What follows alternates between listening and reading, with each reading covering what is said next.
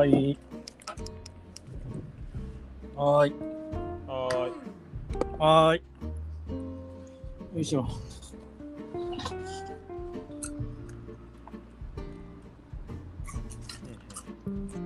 聞こえますかね？これよ。第20回ですね。お、記念すべき20回。うん。どうですか？最近は。20回。最近は。ワンピースがね、今日ちょっと復活して、ジャンプ買ったらよかったね。なんか、最終章スタートみたいな。そうそう、最終章スタート。え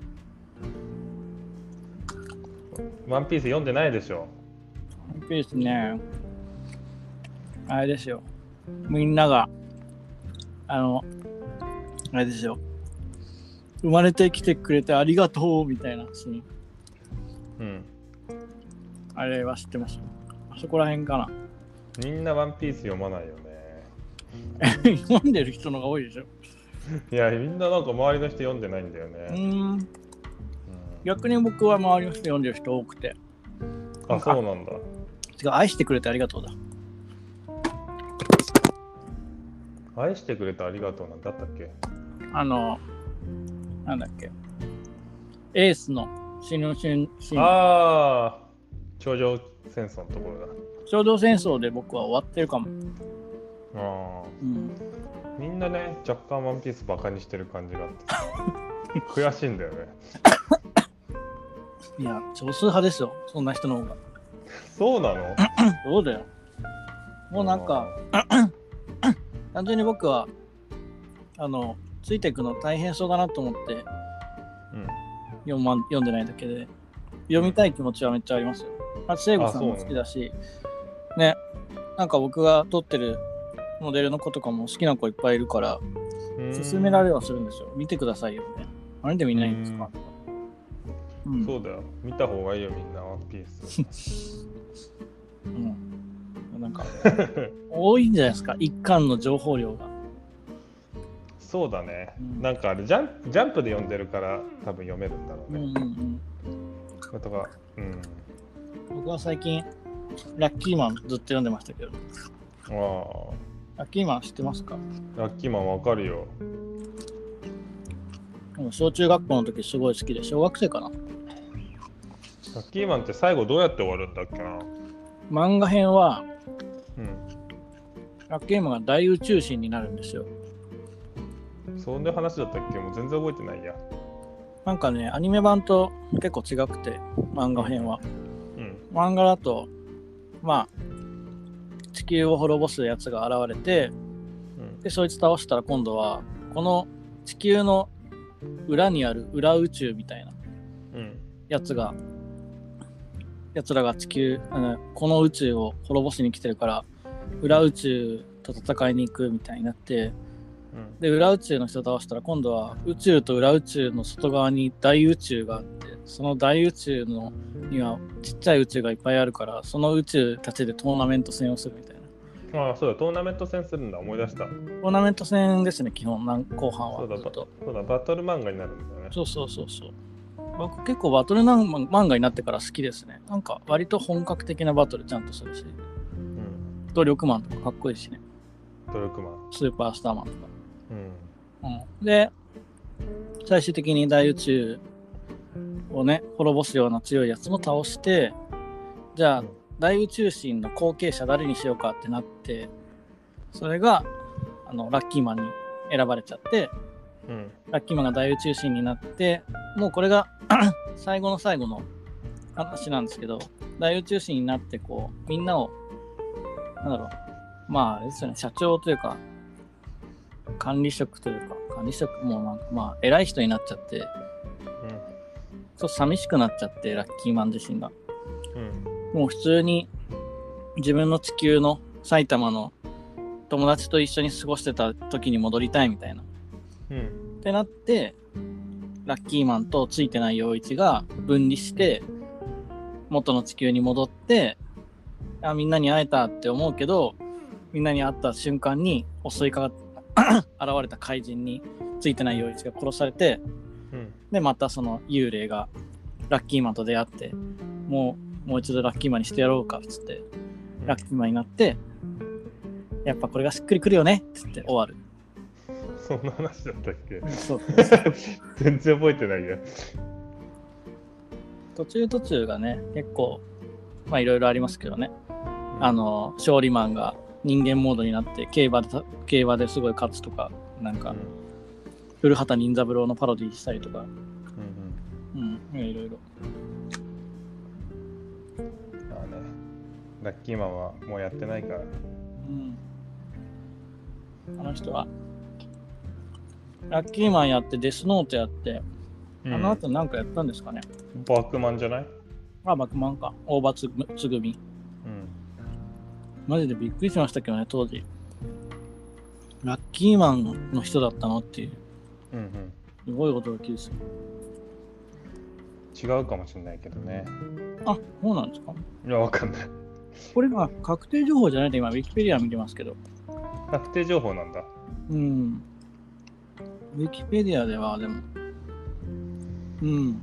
説としてはやっぱ強くあるけど、うん、公式としてめっちゃはっきりしてるわけではないみたいな。うん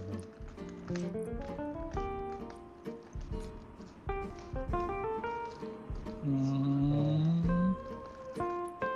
バックマンやって、その後プラチナエンドってやってるみたいですね。うん。えー、それは知らないね。うん、知らないですね。うん。ガモヒロシ。今、ジャンプ、ワンピースしか読んでないからさ、ワンピース終わったら多分、ジャンプ買わなくなっちゃうんだろうなと思うと寂しいんだよラッキーマン買えばいいじゃないですか。ジャンプでやってないでしょ。やってないけど、ハンターハンターが復活するんじゃないですか？ああ、そうだね。ハンターハンター復活してくれたら嬉しいね。うん。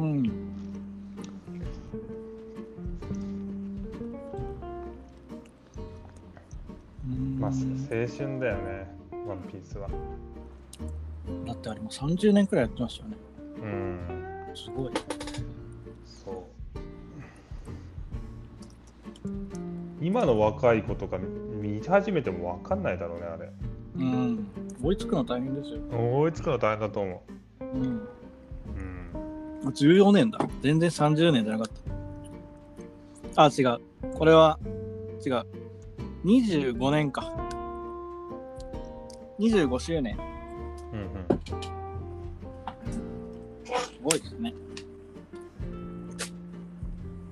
なんか、進撃の巨人でも思思うけど、よくそんな、んなんか、何十年前に決めた、なんかその、あらすじを、ちゃんとこんな、何十年も維持してできるなと思いますけど。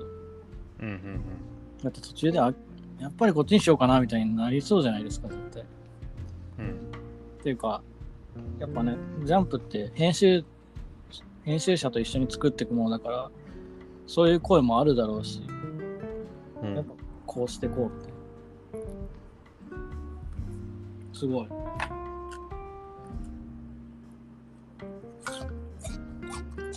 そうだね。うん。ワンピースだったね、今日は。うん。うん。ちょっと今日、なんかやりたいことがあって。うん。言いたいこと？なんかあ、やりたいこと？うん。なんか毎回こう、まあ普通の雑談みたいになってるけど、ちょっと、なんか、やり方、ちょっとやってみるの、試したいなみたいなのが、うん。先見新聞のホームページを見て、うん。ファッションニュース、ニュースちょっと取り上げてみるとか。い 読まないからな。や僕も読まないですよ。読まない人間だからこそ、なんか僕らはかなり近いんじゃないですか？一般人に。ああ。というか、最近さ、まあ、うん。そう、ちょっと思ったのがさ、うん。ファッションの人と全然話してないし、ファッションの話をずっとしてないから、うんわかんないなと思って。昔は結構追っかけてたけど。うん。うん。だから分かんないのが多分普通なんでしょ。多分。分かんない人でもちょっと目に留まるようなやつ。ファッションニュース。今日、うん今日のファッションニュース。今日のファッションニュース。うーん。だって先見新聞って有料じゃないの？無料で見れるの？あ、見ますよ。うん。えー、服飾専門学生に人気のインフルエンサー、1位はアサギーニョさん。アサギーニョさんらしいですよ。って言われてもまず朝銀魚さんがわかんないからな。有名な人なの？8位が越野純子でした。ああ、越野純子はわかるけど。越野純子ってインフルエンサーなんですね。そもそも。うん。そこに全然触れられてないのが面白いな。なんか圧倒的に嘘っぽいけどね。あ わかんないー、けど。どね。こんな別に、アサギーニョさんの力で、アサギーニョさんの事務所の力でいくらでもできるだろうと。朝銀魚さんって何なの？有名な人なの？ユーチューバーらしいです。えー、そういうその洋服を紹介する人なの？わかんないです。僕も知らない。あ、あ知らないんだ。全然知らないです。うーん。嘘ですかね？これ、ファッションニュースに対して嘘ってすごいですね。うん。いいですね。え、2位は誰なの？えー、2位は、ミッチ。ミッチ？はい。カタカナでミッチさんです。ミッチさんは、で、ミッチさんはモデルで YouTube チャンネルをやっているみたいですね。うーん。はい。3位が渡辺直美さん。ああ、渡辺だ。お笑い芸人だ。そうそうそう。ああ、もう、知らない、わかんないですね。わかるよ。あいニューヨークに行った人でしょ？あ渡辺直美。そうそう。渡辺直美知らないの？あ、僕知ってますよ。あいやよかった。なんかそれ以降が本当に謎だなって感じです。あはいはい。僕は入ってなかったですよ。うん。え、どういうこと？どういうこと？僕は入ってないって。僕はその順位にああ、入ってなかったんで、嘘だと思います、このランク。はい。はいえ、渡辺直美の次は誰なの？あもうもうこれ違うページっていうか読んでないですよ。え、読んでよ。これ、これ好きですね。渡辺直美の次はうん黒石直子。おーうん。また当てる。YouTuber。無理ですよ。あ、くあ黒石直子がうん。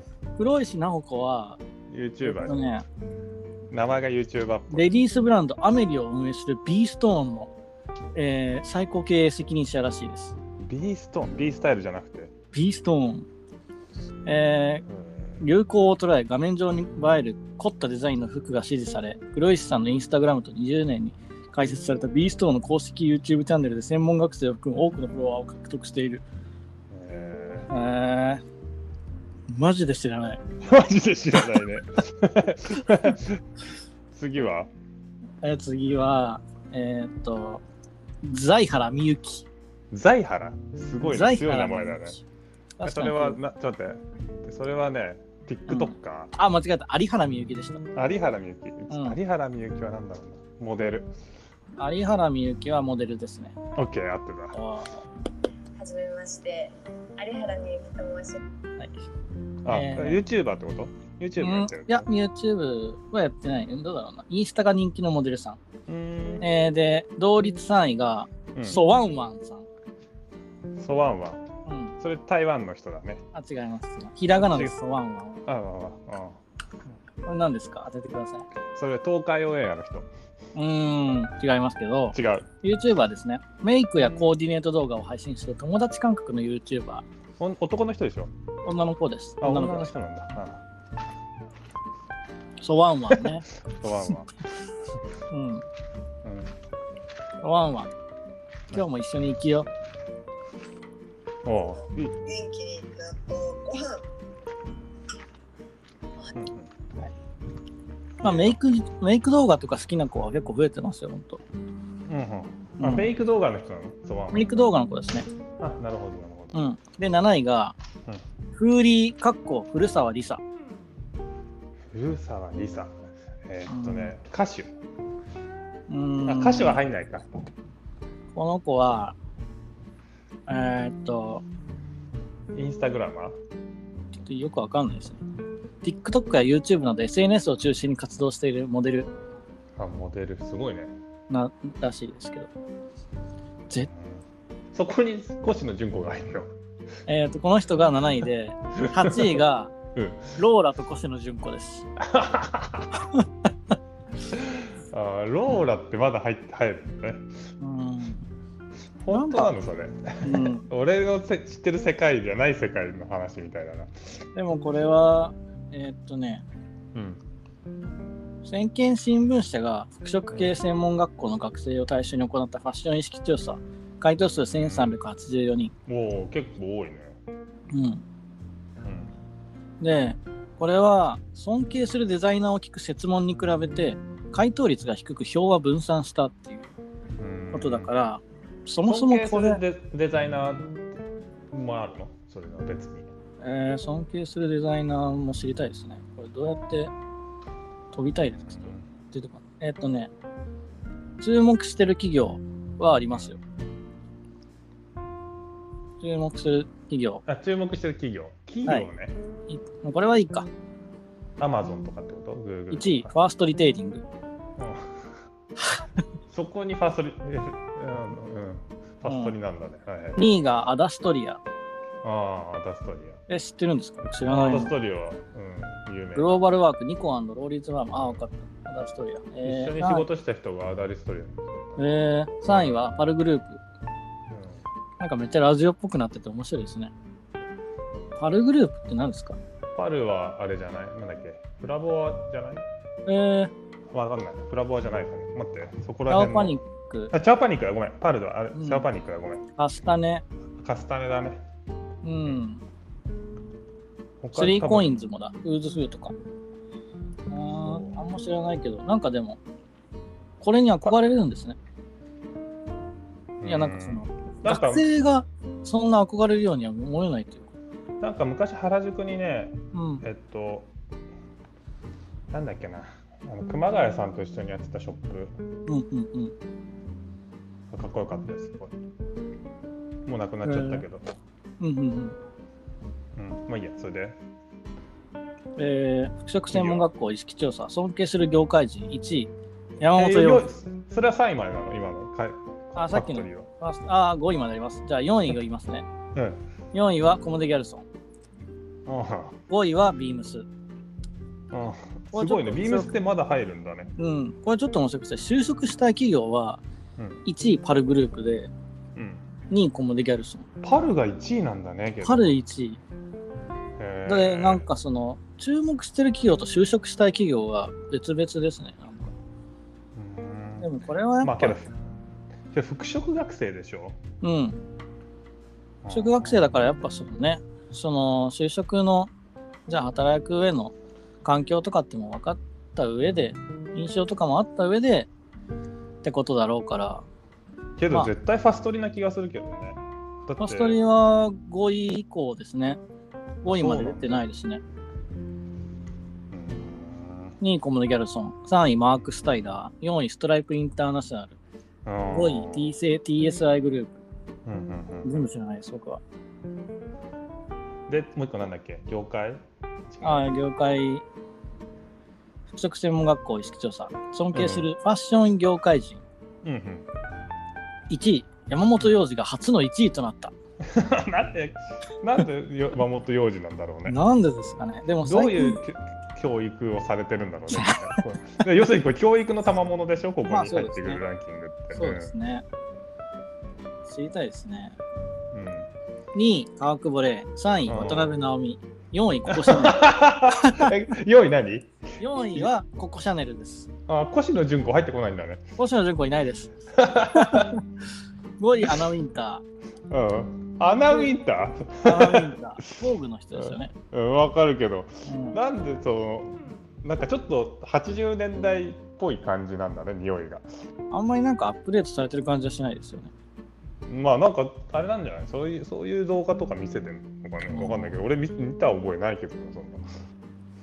まあ、こういうのってアップデートさせてないからさせられてない気がしてますよ。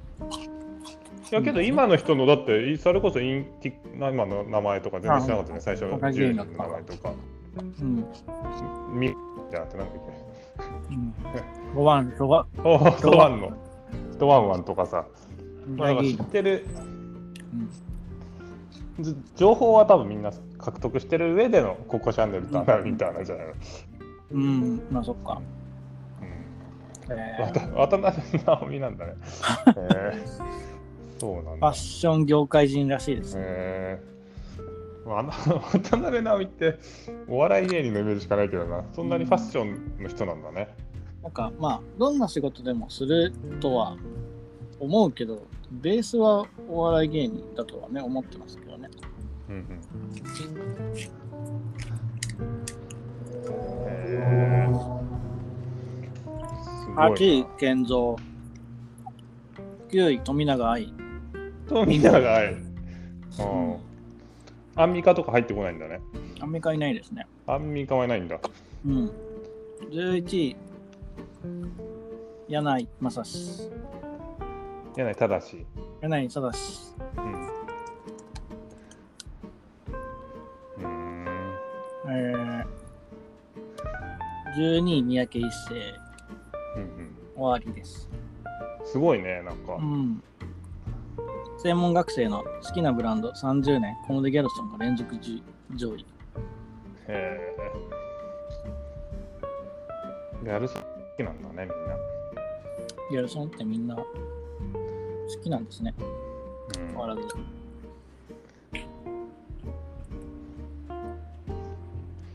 そうなんだ。なんか今のね、SDGs っぽくないよね。なんか時代の感じとはないよね。そのなんていうのうんねそういう教育をしてるわけじゃないんだね。うん。うん。ね。ね溶岩レールとか入ってってもいいじゃんね。溶岩レール。あ、前に教えてくれたやつね。うん、なんか SDGs っぽい感じのその80年代ブランドっていうの。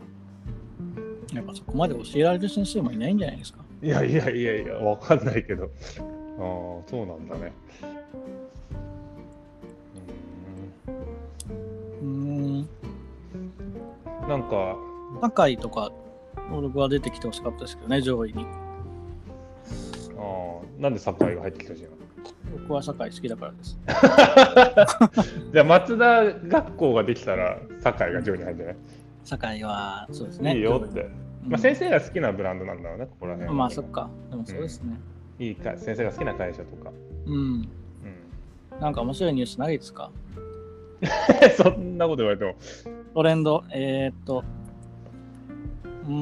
ランキングは面白いね。ランキングって、その、嘘でも本当でも、ランキング形式になってると、トークはしやすいよね。ランキングでじゃあ探しますか。22年春夏トレンドチェック。うん。あ、これ。えー、アイテム別売り上げは1位トップ、2位ドレス、3位アウター。うん。はい。だ大体そんなもんじゃないの そのそうですね。大体まあね、うん。うん、えーっとそ、こに靴下とか入ってきたら面白いけ確かに。そしたら、うんあれってなるけど。どね。うん。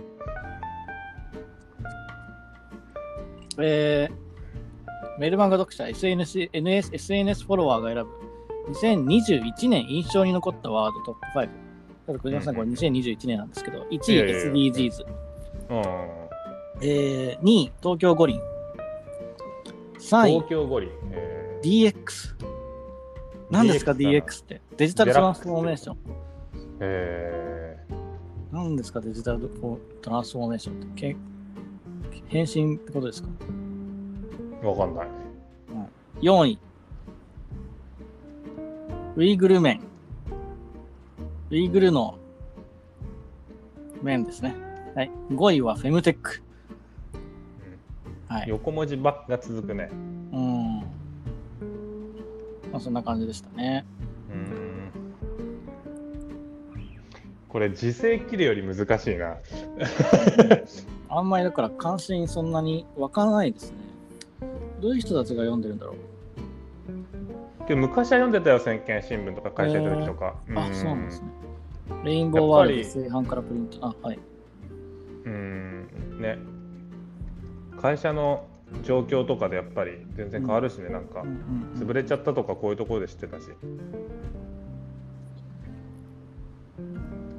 確かにまあなんかどういう人が読むんだろうねファッションビジネスの、まあ、本ですよね。ファッションの本、あ、し新聞ですよね。ファッションの新聞というよりは。うん、そうだね。だからまあファッションニュースでもなんかファッションプレスとかになるとちょっとニュースっていうよりはもう広告がいっぱい載ってるような感じにもなる感じするんですよね。だってさ、もうあれ、投稿でしょ？みんなが送ってそれを取り上げるみたいな感じじゃないの、うん。なんか誰かがキュレーションしてる感じはないですよね。うん。あ、いろいろ先見新聞社、本当だね。今ちょっと松田君に言われて。あ、見たよ見ました。うん。脇が、あ、これ広告だった。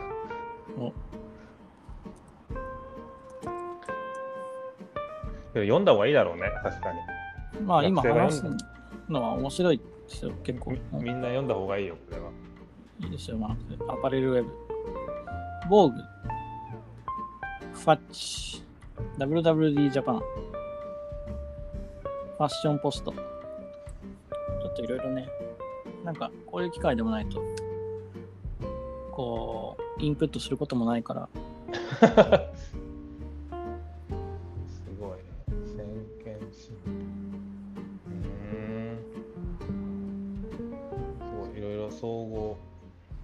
あ、本当だ、インフルエンサー。あ、朝木ひにょさん。本当だ。朝木ひにょさんね。これが朝木ひにょさん。朝木ひにょ、道。本当だ、これだね。うんきり丸。きり丸、フ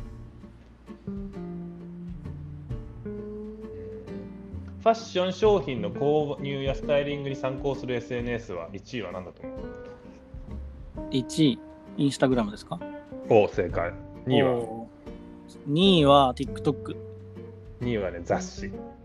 雑誌って SNS なんですか？わかんない。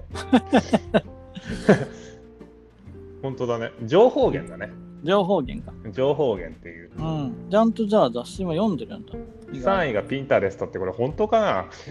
えーピンタレスト見る人なんてインスタグラム、雑誌、ピンタレスト、TikTok、YouTube、ショップなどのホームページ、ブロ9グ。割インスタグラムだから、もう奥の方のピンタレストが可視化されてるだけですですよね。うんまあなんか Twitter とかの方が多そうだけどね。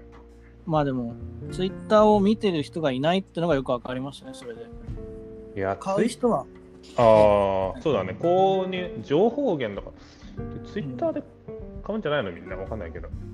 若い人って。もう若い人使ってないと思いますよ、僕は。あ、そうなの？うん。なんか、なんだろう、印象としては、じゃあツイッターをやってる、で発信してる人をフォローするためのだけに、情報収集としてログインしてる人たちがいるだけっていうか、うーん。うん。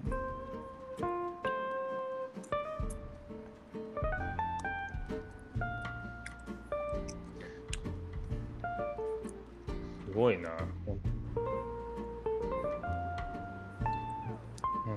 ファッションの、ファッションメディアサイトって、なんかちょっとした構造があると思ってて、うんファッション好きな人って、うん。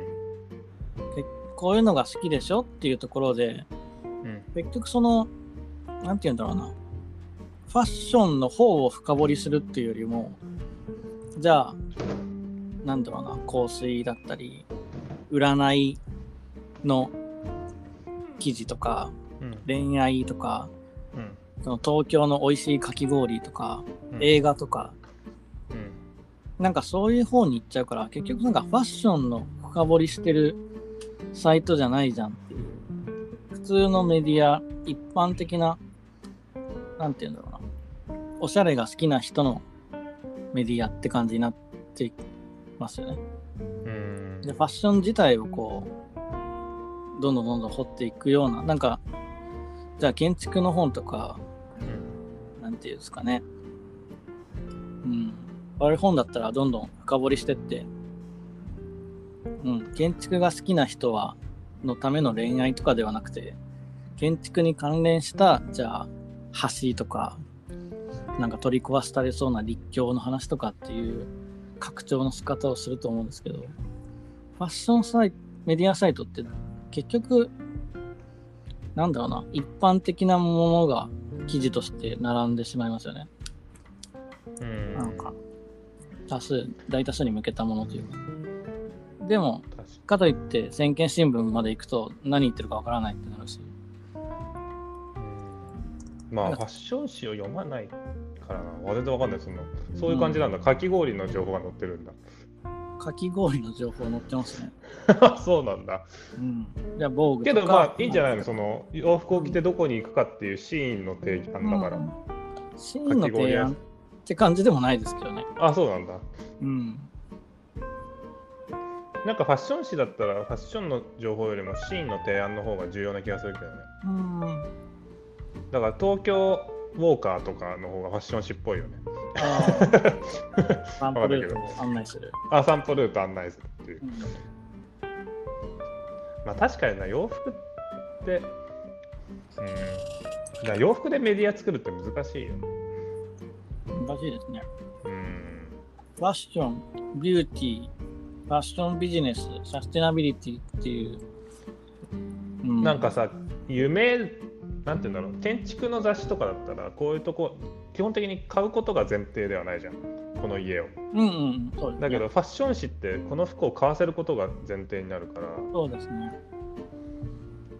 なんか僕はもっと、誰々デザイナーなんとかの人の話とか、うん、なんか、じゃあこの服を直接買ってみて、記者が思った、なんかレビューみたいな、そういうのかとか見たいんですけど、なんか一時情報だけしかこう、ないというか、何々がオープンしましたとか、何々コレクションが発表発売されま発売されましたとか、うん、そういうところでとどまってますよね、大体が。うんなんか、もうちょっと、記者たちが何かすればいいのにというか、ただ乗ってるだけじゃないですか、こうやって。まあ、どうしても聞きたかったら、直接電話して聞けばいいんじゃない？うん。そんぐらいの距離感じゃないか。そんなに別に深刻されるような人でもなくね。うん。わかんないけど、いややよヨージャムとか、カークボレーとかに、の話とかだったらまた別なのかもしれないけど。なんですかね、メディアとして、なんかお笑いとか音楽メディアとかだったら、じゃあアーティストあクイッ、クジャパン的なファッションジャパンみたいな面白い。そうそう、アーティストの今回のアルバムの思い入れとか、あじゃあギターのフレーズのちょっと紹介とかするじゃないですか。うんなんかそういうのってないですよね、ファッションメディアって。あんま機能は、そういう機能はない。うん。うんまあ、いいんですけどね。確かに、クイックジャパンみたいなね、うん。ファッション誌があったら面白いのかもしれない昔さ、クイックジャパンで、なんか、そう、岸田し、なんだっけ、河本大翔とうん。ドラゴンアッシュの KJ の対談見て、かっこいいなって思うような、そういう感じでしょ？ああ、そうそうそうそう。なんかそれってできないじゃないですか、僕らには。それを、そこの掘り下げは。幼児山本と誰々の対談がかっこいいみたいな。そうそうそう。この人たちはこういうそのレベルで話ができるんだみたいな。うんとか、なんか、まあ雑誌じゃなくて映像なんですけど、昔なんかむナンナンバーガールの向井秀徳とうんエレカシの宮本が対談してる動画があって、うん。その2人の対談ってめちゃめちゃレアなんですよ。なんか他のどんな雑誌でも見たことないというか、うん動画で上がってて、まあお互いなんかリスペクトはしてる感じなんですけど、なんかお互い全然話が成立してなくて、もううん。自分の世界みたいな、自分の喋り方を持ってるようなタイプだから、うんなんかね、それがすごい良かったんですよ。うん。うんなんか貴重で。音楽なんか多分自分たちが生きてきた時代って音楽かっこいいみたいな時代で今ちょっとあんま分かんないけど、今なんかどちらかというとビジネスマンとかのかっこいいみたいなうん。感じの社会になってたけどなんかそういうのあったよねなんかホリエモンとかひろゆきみたいな位置に音楽家音楽の人がいてうん。そういうのがなんか雑誌で対談してるのを見るのがすごいうんあったよね。うん。そういうの見たいですね。まあ、今はないとことですね。はいうん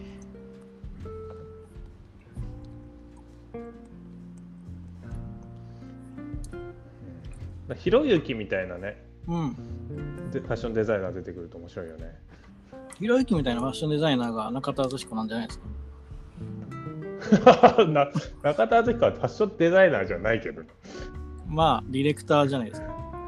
ファッションデザイナーとも違う気がするけど。ディレクターがデザイナーみたいなもんじゃないですか？デザインはしてないんじゃない？多分。あ会社運営じゃない？どっちかっていうと。デザイナーって何ですかね？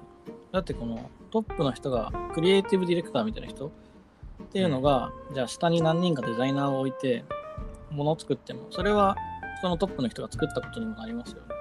あー。なんか個人的にはデザイナーっていうのはちゃんと洋服をの管理する人っていう感じかな、うん。まあその一人でやってる場合じゃなければ。うん、ちゃんと管理できる人っていうイメージが強いかそっか。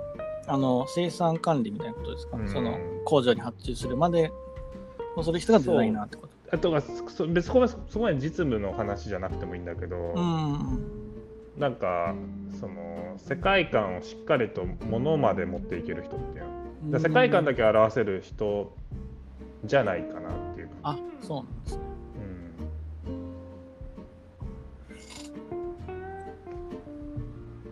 うん、うん、かな。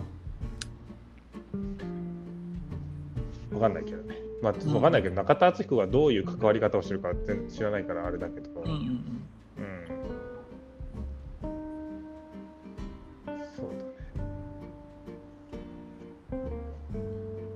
22年春夏トレンドチェック。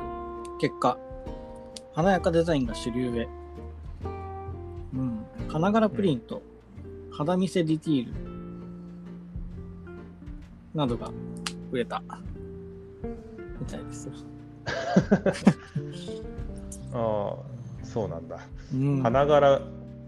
花柄ってでもけどさえ得てしてさこういうところで注目されてる洋服って街で見ないよねあそうですか。吉祥寺は見るのか？花が肌見せディティールは全然見ますよ。うーん。だ結局その肩はなんていうんですか。わそのノースリーブだけどちょっと肩はレースで隠れてるみたいな服とか。うーん。そのなんですか。オフショルが今年でもないですねそういえば。まあ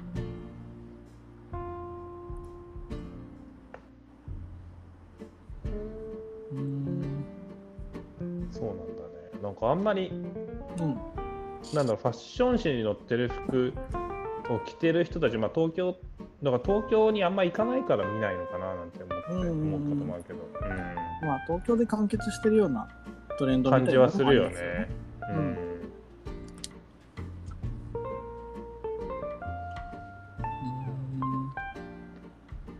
なんかね。うなんかうっすらとさずっとなんか変わってるはずじゃん。着てるものって。うんうんもうんそのうっすらと変わってることをなんかまとめてくれる人欲しいなって思うんだよね。うんそのなんかそんな別にファッション的なその大きな動きとかあんま興味なくて。なんかそんなの多分一部の人のなんか遊びみたいな感じでしか捉えられないんだけど。うんうんなんかそこら辺のおばあちゃんとかでもうっすら多分なんとなく変わってるみたいな、うん。この十何年もかけて。そのそれって何なんだろうっていうのをまとめてくれる人がいると嬉しいなと。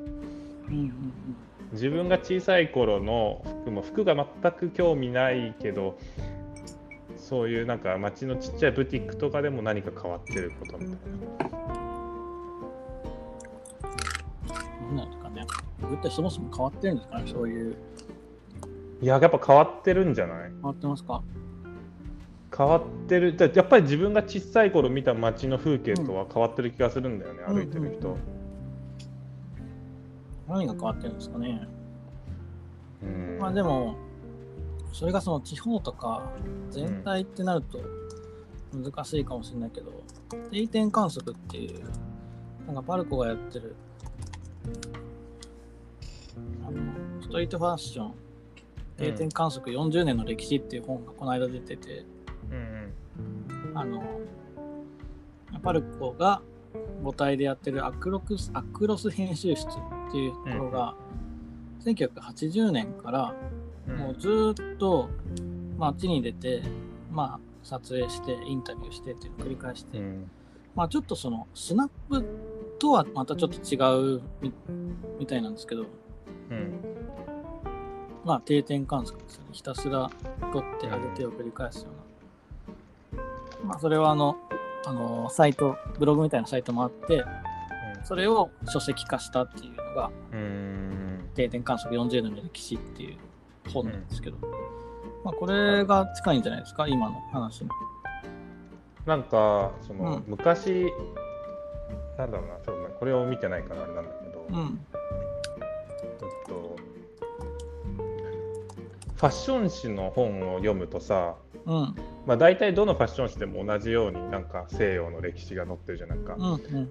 そのコルセットがあってコルセットから解放されてみたいなの、うん。うん。だけどあれって多分大体の人あんな服着てないだろうなってずっと思っててああ、だから、あれだよね。前だも要するにうんなんかファッシファッションって強者の歴史な感じがしうんてすごく嫌なのなんかこういう多分このストリートファッションこのうん。中身を読んでないけどこれがどういうものか分かんないけどそのなんかモードの歴史とかストリートの歴史とかってなんかある種すごい強者な歴史を感じるんだよね。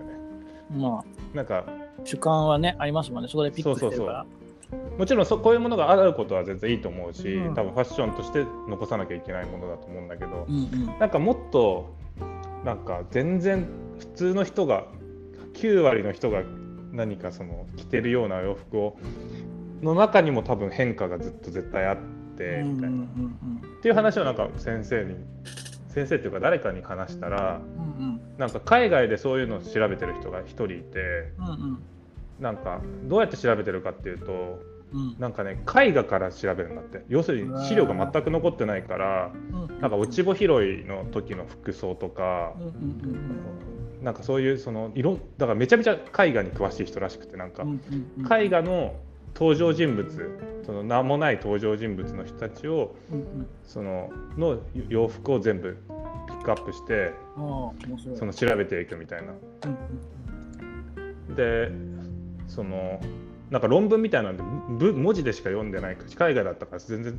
読めなかったんだけどうんうん。なんか確かにそういうのってマジ残したら面白いだろうなって思うしその当時はもう結局もう消えちゃったものだから多分やっても相当限界があるんだと思うけどなんか今ならまだそれが生きてるわけだから。うんうんうん。そうだからそっちをすごい見ていきたいなとはすごい思うのね自分は。うんうんうんうんううん。ん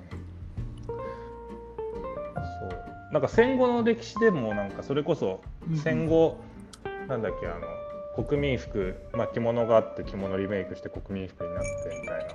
うんうん。多分あ一般的に書かれてるところでも実はそうじゃないんじゃないかみたいなのとか、うん地方によってもそういう国民服にもトレンドがあったみたいな話とかもあってなんかそっちの方が実はめっちゃ重要なんじゃないかって思ったりもするんだよね。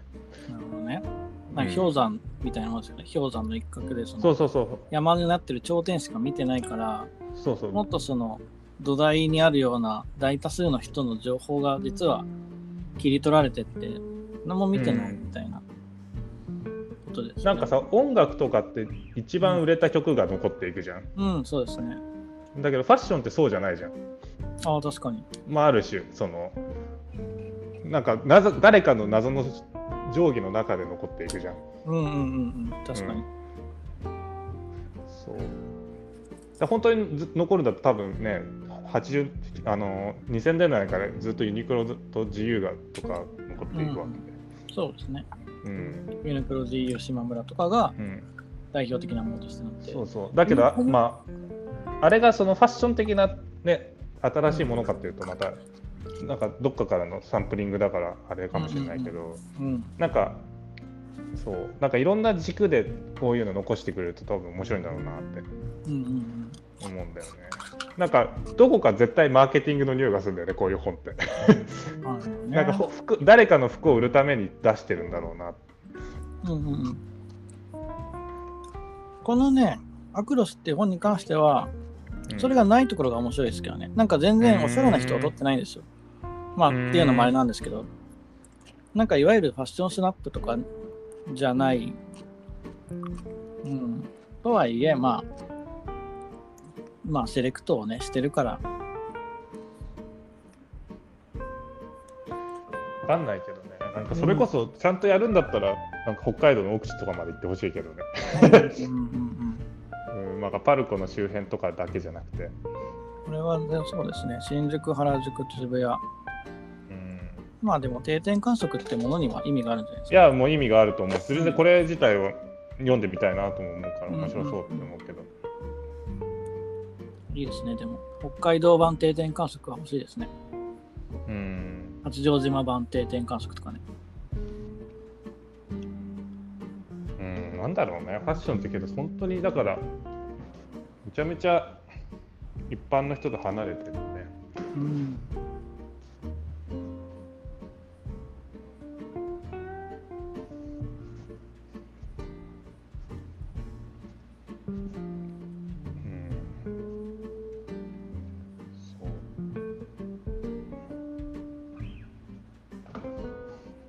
なんか昔それこそ「チューン」っていう雑誌。うんうん、わかる、あなんかちょっとねき奇抜な格好をした。うん。人が残って、いやああいうのもすごい好きでさめっちゃ読んでたんだけどさ、なんかああいうのにその不不老者の男性の格好とかが写ってたりしてさ。え。なんかなんだろうね。うん。なんかああいうのもすごいワクワクするよなんか洋服が好きだっていうのが大前提にあれば多分めちゃめちゃ楽しいんだよね。ああいうのなんても、うんビッグイシューとか、ビッグイシューとか読めばいいんじゃないですか？ビッグイシューあれ、読んだことないですね。ビッグイシューって買ったことないねうん、ない。だからむしろ売ってる都内でしか多分売ってないよねああいうのって確かに、見たことないですね。うん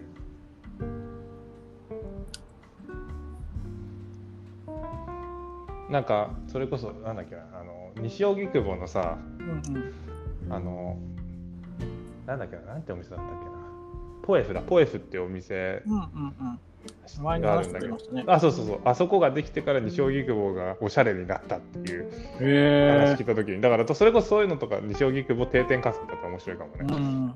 面白い。とずつみんながおしゃれになっていくようす服が楽しいものって思う瞬間なんでしょうね。おしゃれうんっていうのは分かんないけど。なんだろうね。なんかさうまあ全然言語化できないけど洋服ってん。うん。なんでこんなに嗜好品なんだ嗜好品なんだろうって思ってなんかすごい嫌なんだよ。嫌なんですか、それは。嫌だよ嗜好品。だって生活用品であってほしいと思うもんね。なんか、生活用品であれば、それこそ僕、うん。フライパンをさ、うん。もう4年くらい同じのずっと使ってるんですけど、それはやっぱ、それでも煮れるし、焼けるし、味付けできるから、やっぱもう、生活用品だとしたらいらないですよね、そんなに量は。うんいらないいらないんじゃない？だってそもそもそんなに、うん、それで、でもやっぱ、フライパン新しいの欲しいなって思う人は、そこに何らかのこう、やっぱ、嗜好品としての可愛いのがいいとか、うん。なんかちょっとブランディングだったり、その背景がうんうんいいとか、柄が可愛いのがいいとか、うんこのじゃあ引っ越して環境が変わったからここに合うようなものがいいとかうん。っていうね、周りの人が勧めたからとかっていうのが混ざってくると思うから、うん。やっぱ嗜好品であることは一生変わん、未来も変わんないんじゃないですか？嗜好品ですよ。嗜好品なのかな？嗜好品品。やだな 嗜好品っていうか、間でいいんじゃないですか？だから、その、まあまあそうだけど、うんうんなんだろうなすごいなんか みんな着てるのに一番遠い感じがするんだよね。う。うんん、なんかなんだろうななんかうんそうだね。まあまあ、いいやするこの話はそんなにまとまってないからな。トークすることでやっぱ憧れ、憧れとかブランディングが生まれるから、トークさせるっていうそうだねそれはあるだろうね。なんか同遠いとしてはあります？よね。いつかそうなんだよね。うん。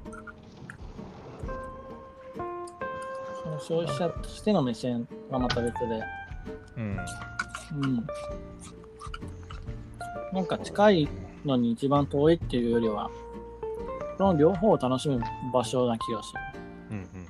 近いし、遠いし、近いしみたいな。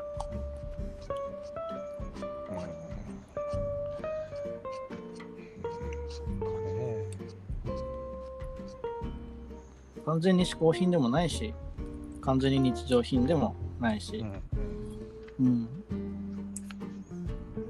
そこら辺のバランスが自分にとってしっくりくるブランドとか服をみんな求める。まあまあそうだよね。うん。うなんかもう完全日常でいい人は毎日ね、3パターンくらいの服で、わかんないですけど、八丈島の漁師さんとかは、それがそのバランスなのかもしれないし、うんでも人前に立って服をね、提案する人は3パターンじゃなくて30パターンとか、うんもう1回来たら着ないとかもいるだろうし、それはその人のバランスですよね。洋服って、うん。うん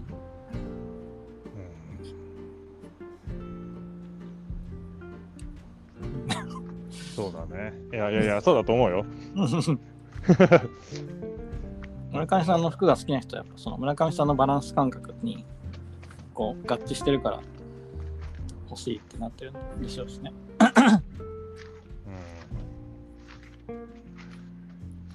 ね。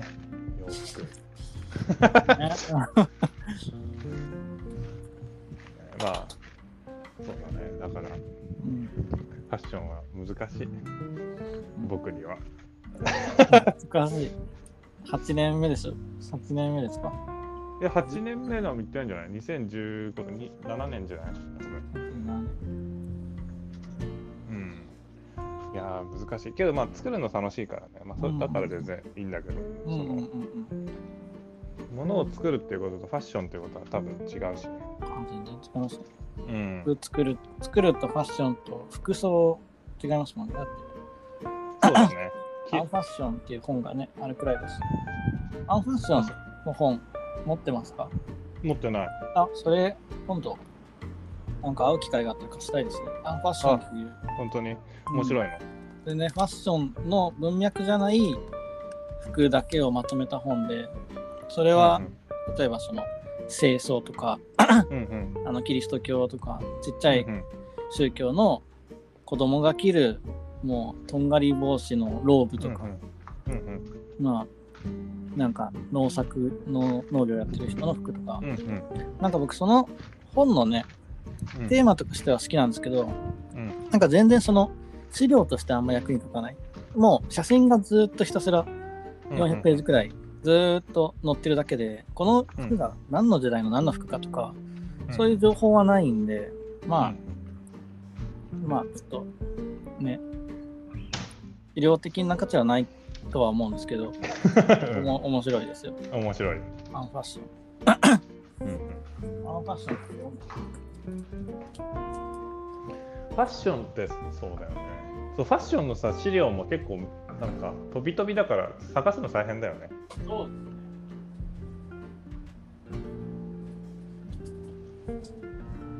なんかある民族衣装を調べようと思ってもその民族衣装だけを調べるってなかなかできないもんね。うん、なんかそうなるとやっぱり、もう現地の言語とかで調べたりとか、まあわかんないそうだよ。ね。現地の言語とか、あとは本当古着屋巡って古着探すしかないよね。そうですね。うん。でしょ。僕はイスラエル行った時にユダヤ教の人たちの服装が可愛くて気になったんですけど、言ってたね前。そうでもやっぱその人たちの服を日本語のカタカナとかで調べても情報は全然出てこなくて、うんやっぱそのあっちの国のヘブライ語っていう言語で検索して、うんうんうんやっとなんか情報が出てくるとか。うん。でもそれって当たり前ですよね。日本語、日本人だって日本語でね、なんかゆるふわ系とか森ガール系みたいなのって、やっぱ英語にこう訳されてない確かに言われてみるとそうだね。っていうレベルのトレンドみたいなものっていくらでもあるし。うん。そうそうそうそういうトレンドなんだよ。うんうんうん。うん。そうだね。確かに確かに言われてみたら、その現地なんかわかんないよね。うん。やっぱその人たちの言語に合わせて調べないうんうん。ある程度そうだよね。そのと。うん。市民権を得て初めてそうですね調べられるようになるもんね。うん。だからやっぱ日本語で、ね、あって調べられるようなものっていうのは、全然多く、なんだろうな、本当に氷山の一角ですよね。てっぺんの部分だけというか。うん。そうだね。なんかそれこそなんだろう全然違う神保町とかでさ、なんかうんうん。なんだろう。そのまあある地地方のそういう地方のガイドブックとかに載ってたりするよね。ああ、うん。確かにガイドブック。うん。ファッション誌には載ってないけどそういう、うんうん、地方のなんかなんだかや柳宗悦みたいな人がいて柳人が集めた。っていうまあ柳宗悦っていうのは日本のうんなんかセレクトした人なんだけどその、へー。そういう感じでなんかそのちその国々でうんうん。そういうなんかちょっと変わったものを集めてるような人の本とかがたまたまあるとうんいいよね、グッグッときてしら買っちゃうよね、うんうんうん。うん、神保町いいですね。最近あんま行ってないけど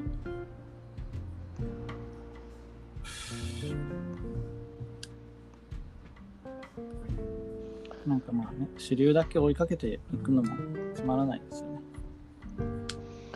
そうだよね。なんかすごい自分はさもともとファッションに対してのコンプレックスがすごい強いところから入ってるから、うんうんなんかねこういうファッションストリートスナップの歴史みたいなのを見るとものすごいね強者の歴史な感じがするんだよね。そっか。ユーンは好きで読んでたけどでも反対の気持ちもあるんですねそうそうそうそうそう。面白いすごいね。ああ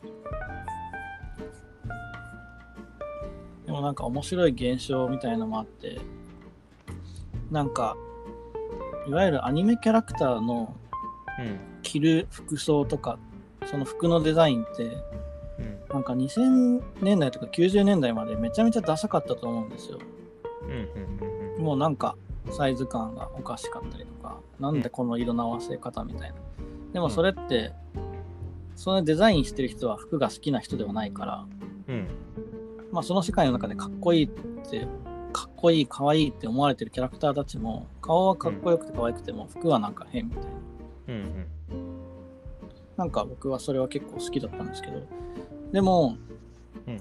じゃあ時代がどんどん進んでって、うん。なんか今って全然ゲームのとかアニメのキャラクターたちおしゃれだったりするんですけど、うん。なんかそういうゲームとかアニメの中には、20年前からこう続いてる歴史があるゲームだったりとかうん。があったりして、うん。そうなると、そのじゃあ20年前くらいの人たちのキャラクターのファッションが、まあ途中で変わったりもしてなかったりして、その人たちはうん。まあそのちょっとちょいダサみたいな感じが継続されて今に続いてて、でもうん。その人たちはダサいっちゃダサいけど、古参というか、まあものすごい歴史を持った人気キャラクターだから、うん。逆にその当時ちょっとダサかったじゃんっていう言われてるようなうん。スタイルが今はなんかアニメだかゲームのキャラクターからファッションを選ぶ若い子たちとかもいるからうん。なんかねそのダサいが逆転してるみたいな現象も起きてて面白いんですよ。そのじゃあ20年前ダサいの象徴だったキャラクターの服が今逆に可愛いみたいになってそれが現実のファッションにもこう及んできてるっていう。うん。うんなんだっけ前松田君が教えてくれた Y2K だっけ？あ Y2K Y2K ともちょっと違う文脈だと思うんですよね。うーんもうちょっと、なんか、90年代エロゲーファッションみたいな。うんうんうん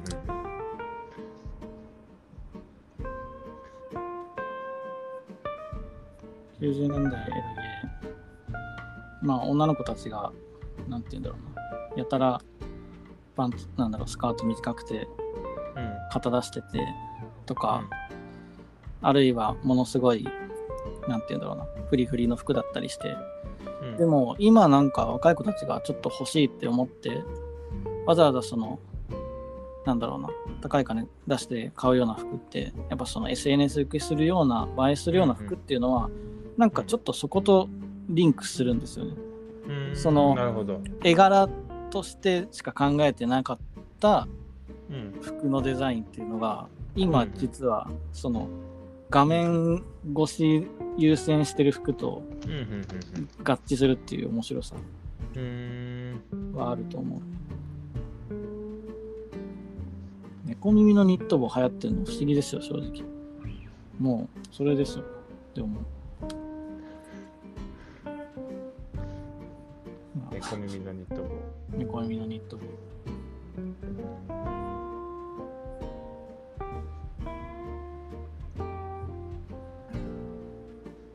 前話してくれたやつだね。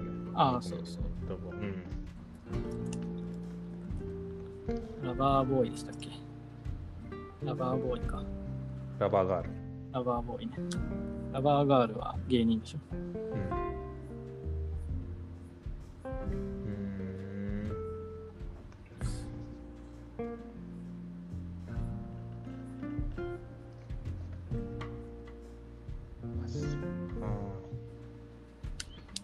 ーそう難しいな。だから今もね、今わかんないけど、今、主流なものが、うん。今ちょっと暴流というか、なんかマイナーなもの、今ダサいって言われてるものが、30年後は可愛いって言われてるのかもしれないですね。うんうんうん。わかんないけど。まあ、すうん、そうだよね。うん。なんかさ、すごい元も子もない話というかあれなんだけどさ、うんなんかライブとかってうん。なんか100%楽しめなかったりするの？ああ、ライブ。ライブとかに行ったうんう時んうん。とかまあそれこそテーマパークとかうんうんうんなんか楽しまされてる感じがあるの。うん。楽しまなきゃいけない場所って感じですっていうか誰かの画策の上で動かされてる感じがしてすごい嫌なの。うんうんうんうん。でファッションっていうもの自体もなんかそれをすごく感じるうんうんうん。の。なんか昔からずーっと。うんうんなんか誰かの手の上で踊ってる感じがする。うん。うんうんうん。ファッション的なもので楽しんでる感じって。うん多分それがあるんだよね、きっと。なんかでも僕はすごいわかります。ちょっと、ちょっと分析みたいなの働きますよね。ちょっと冷めるというか。うーん。どんなに好きなライブとかでも、なんか、よくみんなそんなスイッチ簡単に入るなって思うくらい、うん。なんで、なんでって思いますね。なんかそれ、なんか例えばすごい好きなアーティストがいて、うん、もちろんライブも楽しいし、全然行くこともあるんだけど、それよりもうん、自分が好きなところで、例えば家のトイレの中とかさ、うん、うん、大好きなんだけど、うん、とかでそれを音爆音で聞く方がうん、うん、うん、楽しいみたいな。それは自分で聞く場所を選んでるっていう多分、ま、あ満足感があるんだよね。うん、うん、うん、だからその自分でそのなんだろうな自分の考えとか自分がこうしたいっていう思いが何かないと多分エンタメを楽しむことができないんだなってさっき思ってて。うん、うん、うん。でファッションもなんか大きなエンタメだと思ってて、うん、うん、うん、なんかその流行とかも誰かが作ってくれたものの上でうん、うん。ちょっと楽しむみたいな。うん、なんかねそれをどうやって楽しんだらいいかが多分まあ自分の中で見つかってないんだろうなって思って。うん、だからなんかファッションってものがすごく難しいんだろうまあ、ファッションは最たるものですもんね、それの。な。うん。まず夢中にさせるためですね。ちょっと、ちょっと、なんか、麻痺させたり、うん。まあ、神格化させたり、うん。というか、まあ、そこに合致する人だけが対象だったりもするし。うん。うん。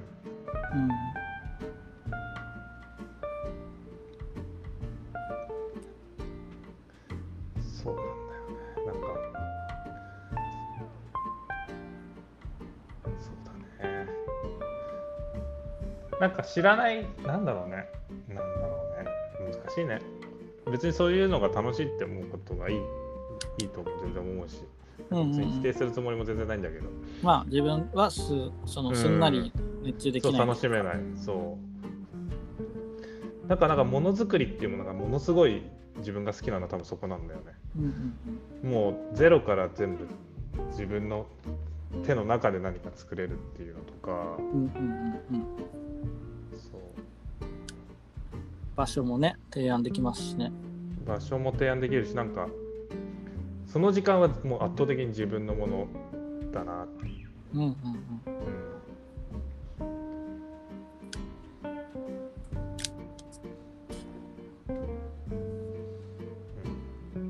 まあ、あれでだからなんか側じゃないってことですよね。そうそうだからなんか自分が何かイベントをしたり展示会するときは絶対にその余白を作り作るようにはしてるのうんなんか来た人が自分で考えなきゃいけない場所っていう場所をうん。うんうんうん。作りたいっていうのはなんか一つずっと多分テーマにあって始めてから、なんかその例えばポケットどこにつけるかとかうんうんうん。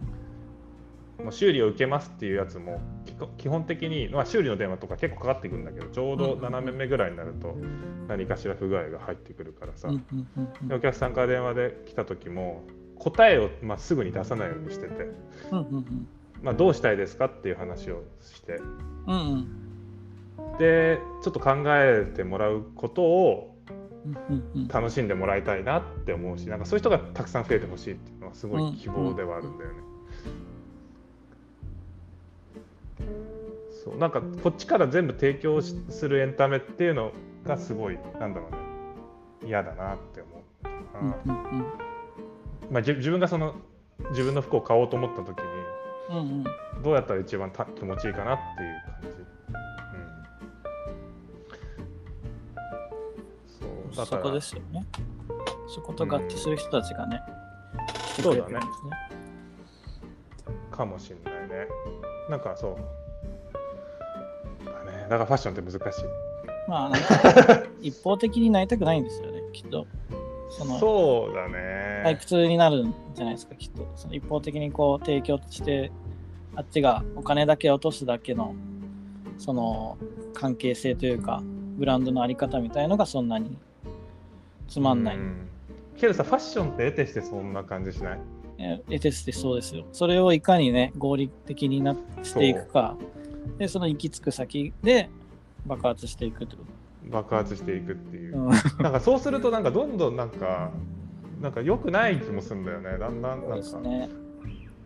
まあ、小さなテリトリーの中だけでも、ちょっとずつ、なんかいいね、波が起きてくれたらいいですね。いいなって思うのがすごい希望ではあるようんね。うんうん。うん。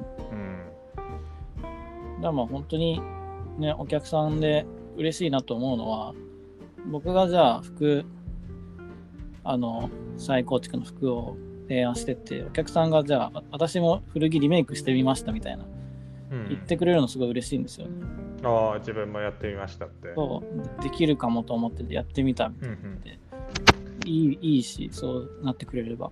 なんかできるかもって思う服って俺自分が一番いい服だと思ってて。うーん。なんか松田君はあんまかもしれないけど僕マルジェラがすごい好きなの前も話したかもそこで、うんうんうん。マルジェラの服は作れそうなんだよねうんうんうん。で作ってみたいってなんか思わせる力がある感じがしてて、うんうんうんだけど作ることでマルジェラの服がすごいっていうことが伝わるっていうそうですね。うん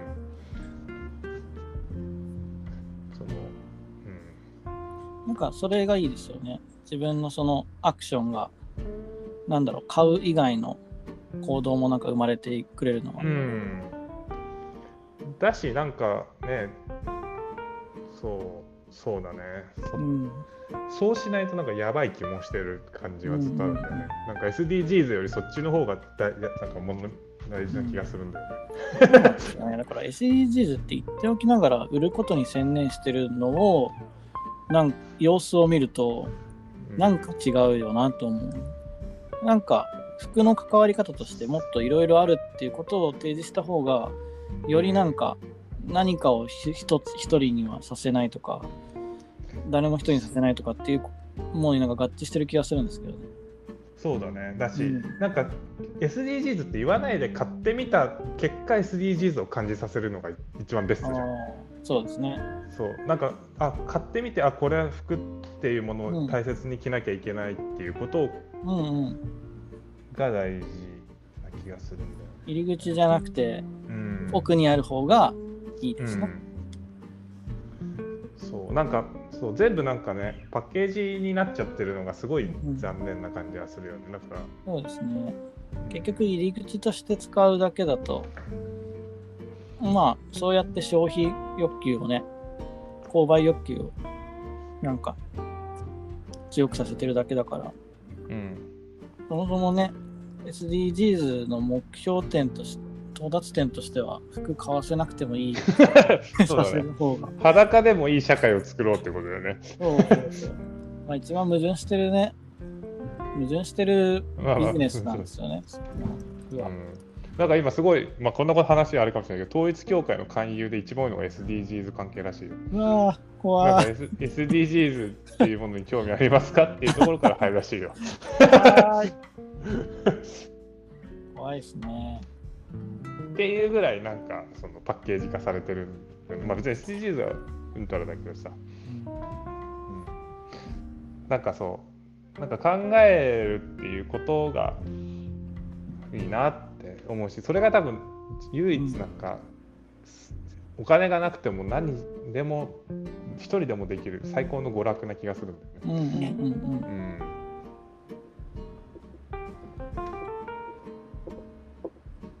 面白いな。統一教会 宗教ってまさにその、まあ、宗教が宗教って言ったらカルトとかさそういうものって最たるものじゃんそれまあそうですね。もうエンタメを享受させるだけの道具みたいな、そうですね。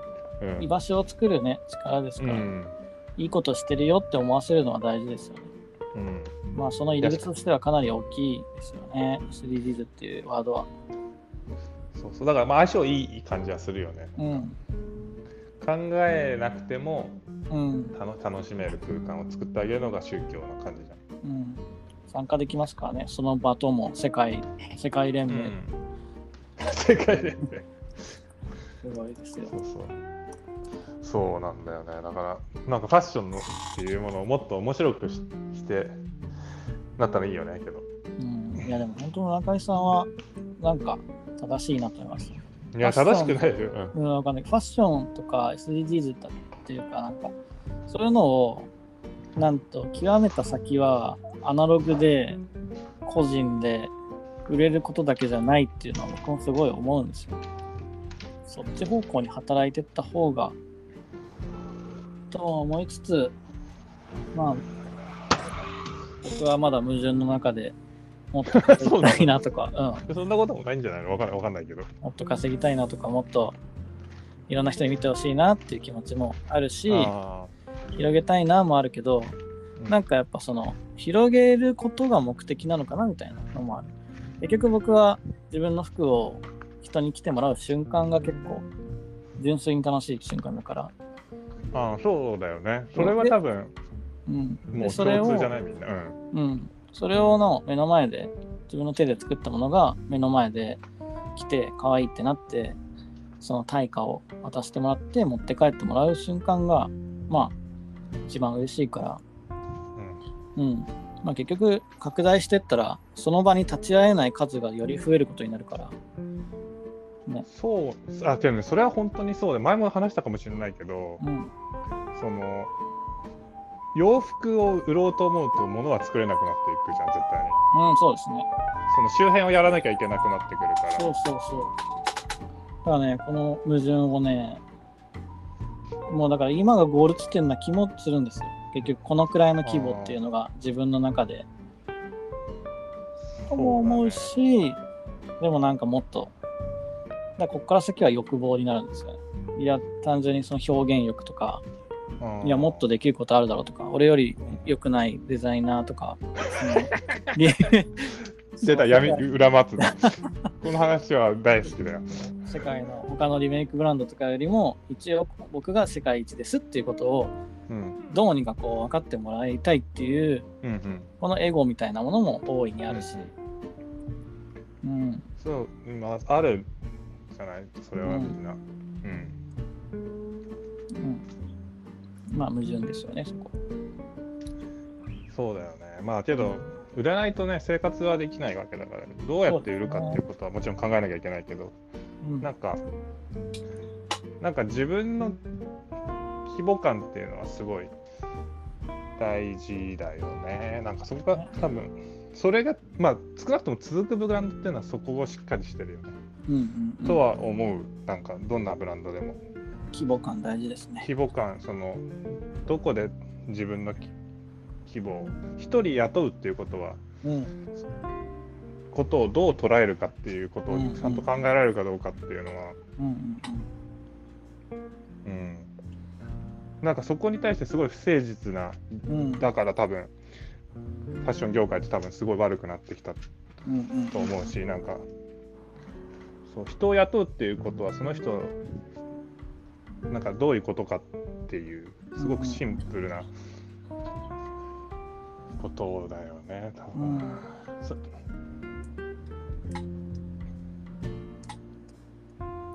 そうですね。そうそう。まあね別になんかねそれぞれの人生だから好きにしたらいいと思うけど。めっちゃ、めっちゃもう、そりゃそうな話になり。人人に全然何か言う立場じゃないけどまあそう。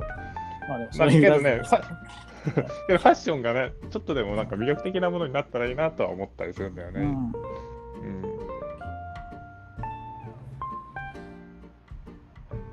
だからそれこそひお金儲けたかったら、それでどうやって儲かるかっていうのを考えることも大事だよね。うん。だから人雇って量作ってっていう今までのラインに乗らないで、うん。どうやって有名になってお金持ちになるかっていう。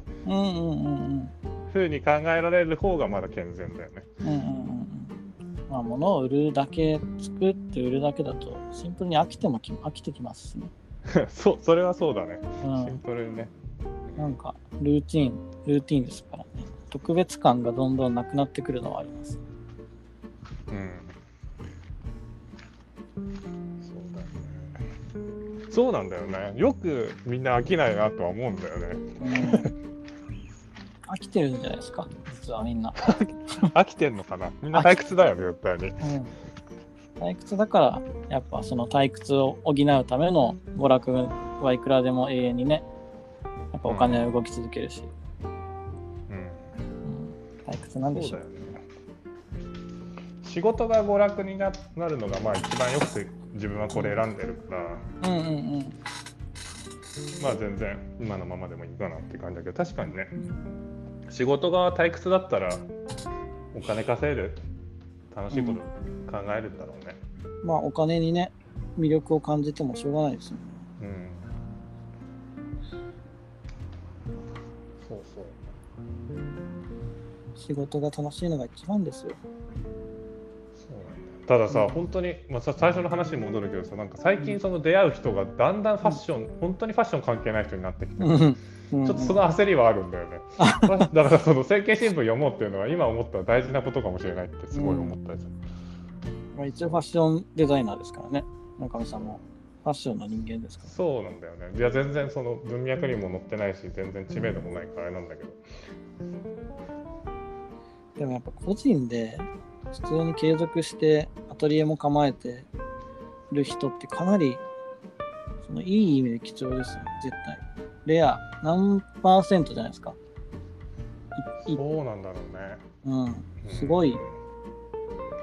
まあ本当ロールモデルになった方がいいとも思うし自分がそのなんだろう選挙新聞読むっていうよりはね自分のその村上さんのやり方っていうのをもっといろんな人が知ったらいいのになと思う、ああ、まあね、全然何にもでできてないから。な。なんかこの前もさ、そのうん。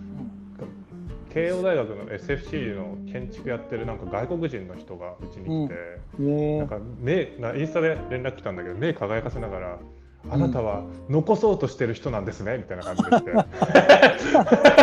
なんか全然なんか建築家でもともと外国米軍ハウスの米軍基地で住んでた子でうんうんうん。なんか米軍ハウスっていうものでだから全然自分がファッションやってるとかいうことを知らない人で来てうんうんでもパシャパシャ写真撮ってって。うんうんでなんか僕もなんかどこどこで残そうと思ってるんですとか言って 目輝かせて書いてあって。もはやなんか俺どういう人に見られてんだろうと思いながら残そうとしてる人と思われてそうそう残そうとしてる人と思われてるっていう。そう。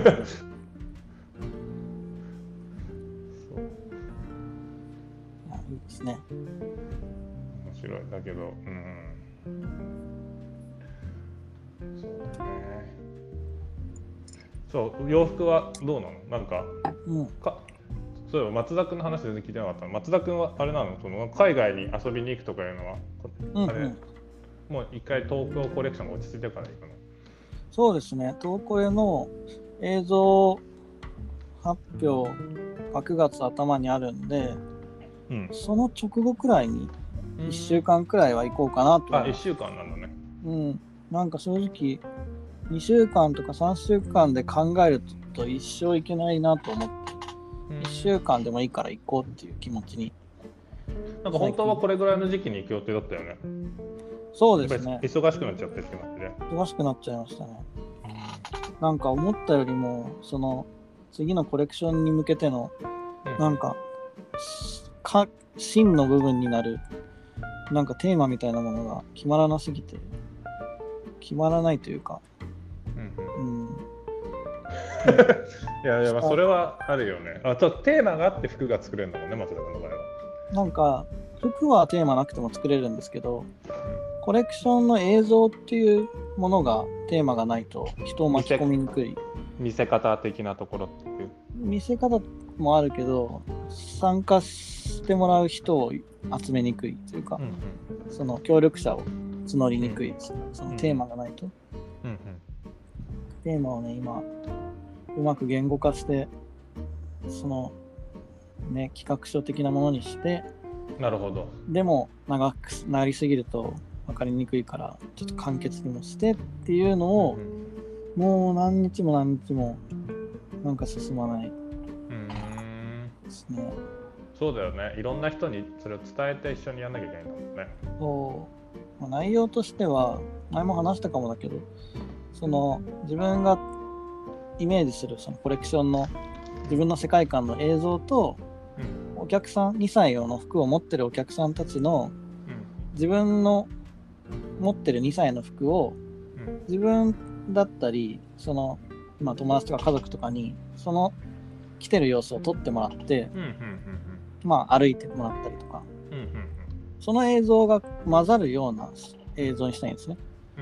僕の新作の世界観と、その過去のはいはいはい。はい2歳のアイテム、はい。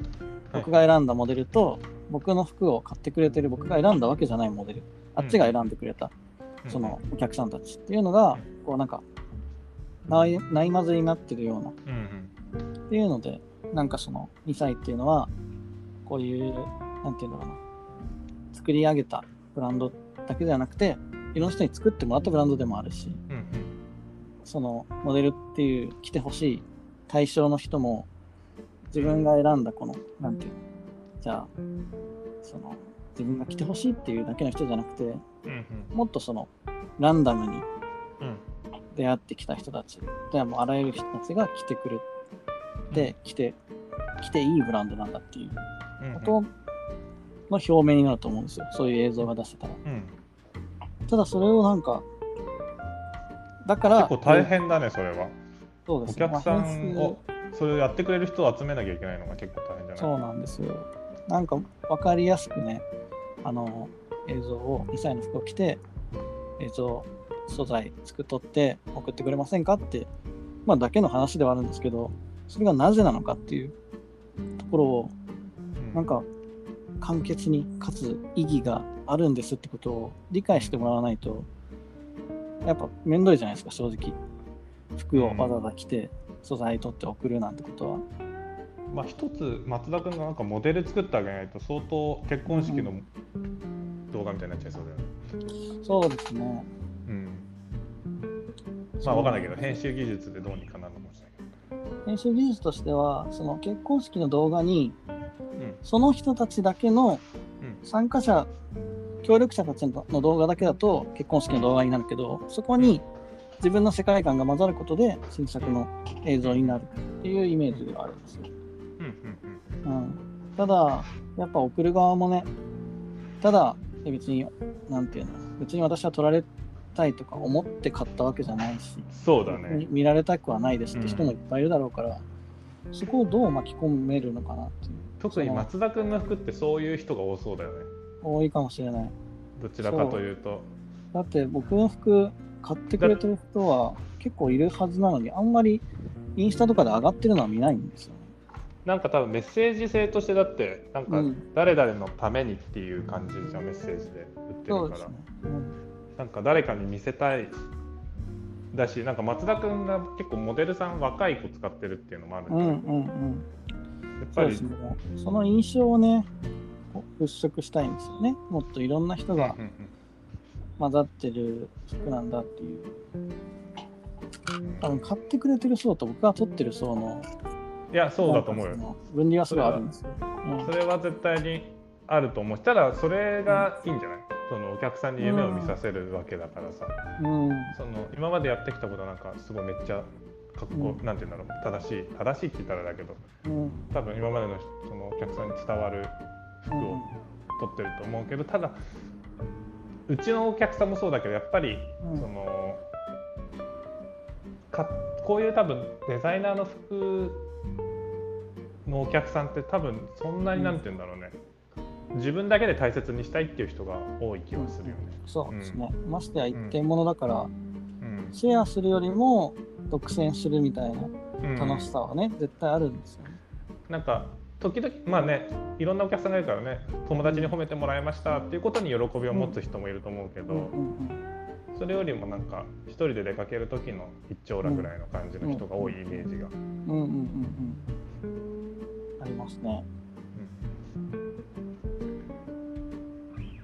でもなんかね、今やりたい気持ちもするんですよね、そういう。うんううん、いいんじゃない？うん。楽しってみだねじゃ感じですね。うんまあ、まあそんな感じで準備しつつ、あ。うん作りつつ、なんか、あれなんですよ。去年の、あ、じゃあ今年の1月2月くらいに、うんまあその、い自宅にある秋冬の素材をうん一旦近所の倉庫に、うんレンタルレンタル倉庫借りてるんですけど、うん全部詰め込んだんですよ。うん。で、今、秋冬を作るシーズン、あの準備に入ったんで、うん。そこから全部回収しにしに行ったら、うん。もうものすごい量の素材があって、あ全然買い付けなくていいくらいあって、うん、新しく。うん。で、さらに僕今松田君も一生分の服があるってことだね。うん、もうね、まあ一生分というよりは、僕の部屋のキャパに合ってない量というか、置く場所がない。じゃあもう代々木公園にミシン持ち込んでテント張っとけばいいんじゃない？あそれが一代々木公園じゃないや、あの、井の頭公園。あ、今かしらこういいですね。で、さらにその、まあ、京都紋付とのうん。コラボの染めた生地っていうのが、うん黒染めした生地が全部届いて、それがもう超でかい段ボール6個分くらいで届いうんえて、もう玄関で展示会だ展示会です。そのまま飾ればいいのにってくらい多い。なんかね、じゃあ結構今キャパがパンパンなんだね、頭の中が。そうです。で、僕的には、物が溢れてても、平気気も、なんか、まあこんなもんでしょみたいな気持ちもあるんですけど、ごちゃごちゃになっても、目の前にあるものたちでどんどんどんどん作っていって、うん。掘っていく感覚でいけばいいんですけど、なんかね、見るからにね、アシスタントのモチベーションが下がるんですよね。散らかって。しょうがないんですけど、めっちゃ汚いっすねみたいなのが無言で伝わるんですよ。要するに 3K になりつつあるんだね。3K って何ですか？汚い、臭い、なんああ、何ですか、け、なんだっけ、汚い、危険。危険か。うん、臭いはなさそうだけど、危険で汚いはあるんだろうね。あるかもしれない。いや、待って、本当に、アシスタントたち、椅子以外何も動けなくなってますよ。黒の椅子の周り以外。まあ確かに。僕はもうそういうもんだって思ってるけど、やっぱね、ちょっと居心地悪そうなんですよね。こんな状況でやるもうさ、同じマンションでもう一部屋借りたら、借りたいんですけど、もうないんですよ、空きが。あ、そうなんだ。空きがないっていうよりは、もしくは近所のアパートとかで、ととりあえず、うん、近所アパートはいいかもな。ありですね。アシスタント部屋みたいなのを作ってあげる。うんうんうんうん。うんそれはありだな。いや、でもな、やっぱり連携しながらやってるから近くにいてほしいんですよね。ずいな。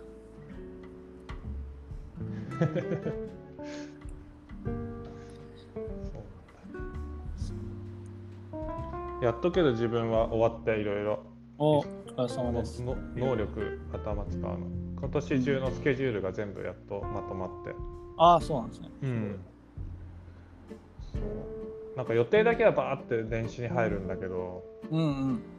ディティールみたいなところなんか例えば売り場めっちゃ広いからちょっと誰かと何かみたいなのとか、そういうのとかの打ち合わせうんうんうんがやっと全部終わって、あ、いいですね。なんかね、決まらないとめんどくさい。そう決まらないいとあれだしうん。そうそれなんだよね決まらないっていうことが一番モヤモヤするよね。だしなんだろうね。そのなんかさバイヤーさんとかとやり取りしてるとバイヤーさんとかめっちゃ返信早い人とかいるじゃん。うんうんうん。でなんかちょっと考えたいなって思う時の返信早いのとかってちょっと 大変だったりするじゃん。もうそれは僕はあんま分かんないですけど、返信早いの嬉しいですけど。まあまあ嬉しいんだけどいやもちろん嬉しいんだよ。もう大前提として嬉しいんだけど、うん。ちょっとプレッシャーになったりけど別にそれが嫌とかじゃないんだけどだからむしろも申し訳ないなっていう。うんうんうん。そうそう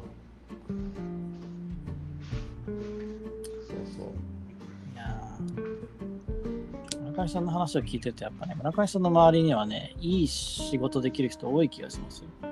なんか。あそれはあるね本当に、うん。多分ね周りにめちゃめちゃ助けられてるしなんか今までね今年に入るまでほとんどなんか今までなんていうんだろう関係が立った人がいないの初めてから。へえそのなんていうんだろうもちろんなんか連絡取れなくなった人とかいるけどそれはうん単純にその人のか環境が変わったとかっていう感じで、うんうんうんそう。で今年になってそのすごい自分が今こうやって仕事できてるのはこの人のおかげなんじゃないかぐらいのバイヤーさんが一人いて、その人がちょっと部署移動になってそうそう。で本当はその人がずっと冬に一緒に仕事したいって言ってくれてたんだけどそれがうん。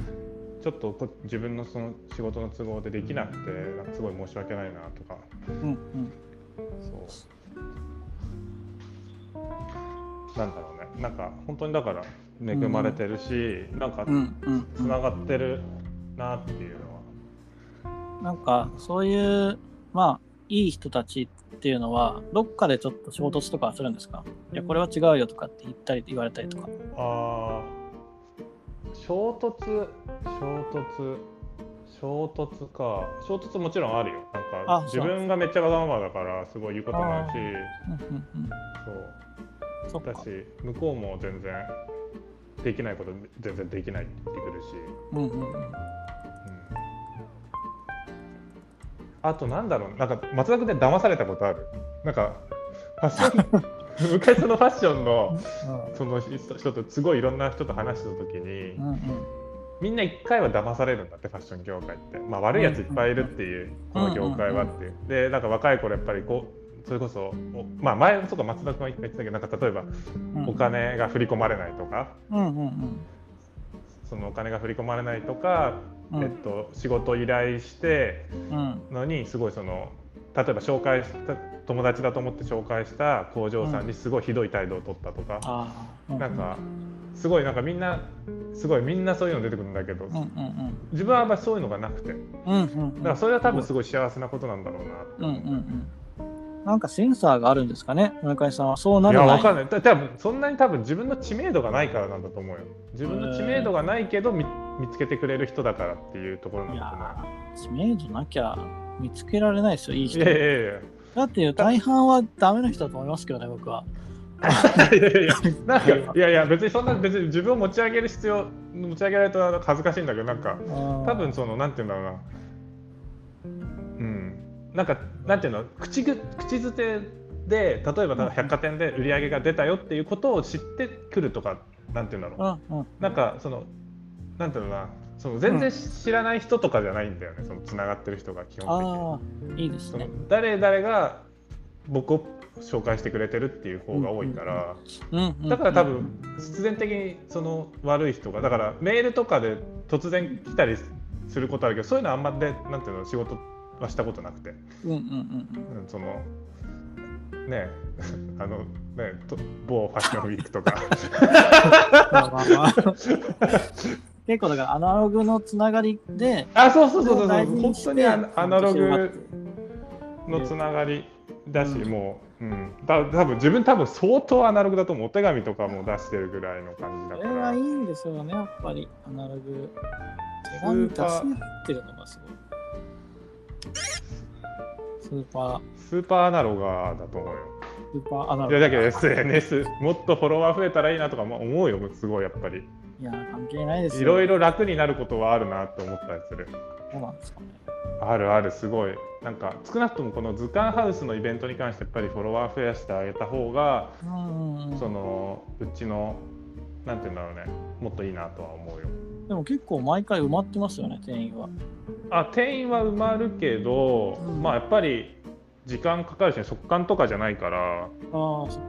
野菜とかに関してもやっぱり SNS っていうよりも近所の人の口コミだったりとか、うーん。そういうなんていうんだほすごいローカルなその SNS うんで,、まあでも、強い数字だと思うんですよね、村上さんの図鑑のフォロワーって。同じ500でも、多分弱い500と強い500がいると思うんですよね。まあそう言ってもらえたら嬉しいけどけどやっぱりなんか見せかけの数字は欲しいよ見せかけの何十万とかわかんないけどいらないですよ。何十万レベルならね、欲しいですよ。欲しいよ、まあ、何千でもいいけどそのうん見せかけかどうかわかんないけどなんかその、うん、いいなと思って別に図鑑っていうブランドに関しては多分そんなにフォロワーは今必須じゃないなと思うけど、うん。図鑑ハウスのフォロワーに関してはハウスがね。欲しいなって思う。すごいうーん。うんねだうん、なかなかねそのそうだね。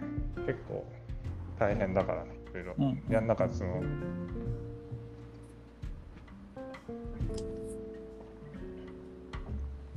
そう。なんかそうだね、うんだけどこ売り上げを例えば1億2億にしたいってなったらうん図鑑のフォロワーは圧倒的に必要になるよね、そうですね。うん、なんか僕最近公式 LINE 始めたんですけど、ああはいはいはいあれよくない？自分も LINE 使ってるんだけどあ、使ってるんですね。LINE はすごい一番いいなって思う。うん。一番いいですね、あれが。うん。うん。だってあれは本当に100、友達150人くらいなんですけど、うんうん。すごいね。そう始めた。ばっかで。うん。そうそうそうやっぱり松田君のファンが多いんだね。うん。なんか、あの150人ってやっぱり、あのね、例えば、インスタで5000人フォロワーがいて、5000人のフォロワーのストーリーとかで、うんうん。例えばアンケートをなんか取るよりも、あの公式 LINE でアンケートですってやった方が、めちゃうん。めちゃそうだろうね。そう、なんか濃い情報を大量に来るんですよ。その、うん4 50人くらいから長文の LINE がいっぱい来て、うん。うん。あ、すごいんだ、公式 LINE って。やっぱみんなその、LINE っていうのはちょっと打ちやすいというか、うん。なんか、なんて、あっちの中のホームなんだなっていう。そうだね。なんか、うん、なんかその、ここが難しいところだけど、ある種パーソナルに踏み込みやすくなるよね。うんうん危険性もあるけど、すごい。そうですね。うん。面白いですね。け。どなんか松田君の場合それこそ S インスタに5000人フォロワーがいるからなんかうん DM とかでのやり取りでそういうことできそうだけどね。こんなにね、やっぱインスタってちょっと距離があるんですよね。うん、なんかちょっと違いますね。そう、この間、なんか、村上さんが前にそのワークショップでやってた、そのファッションショーってどんな印象みたいな、うんじゃないですか。あれと同じことを僕もなんか募集してみた、そう。う、ん。なんか、ななんて言ってた？あ、もうすごいいっぱい来て、これ今度ノートにあげるんで、見てほしい、うん。見てほしいとか、まあ見なくてもいいんですけど、ちょっとあげるんですけど、うん。とね、ちょっと待って。なんで見なくてもいいの？えー見てほしい。えっと、いやなんか思ったより本当に大量にあ来たので、うん。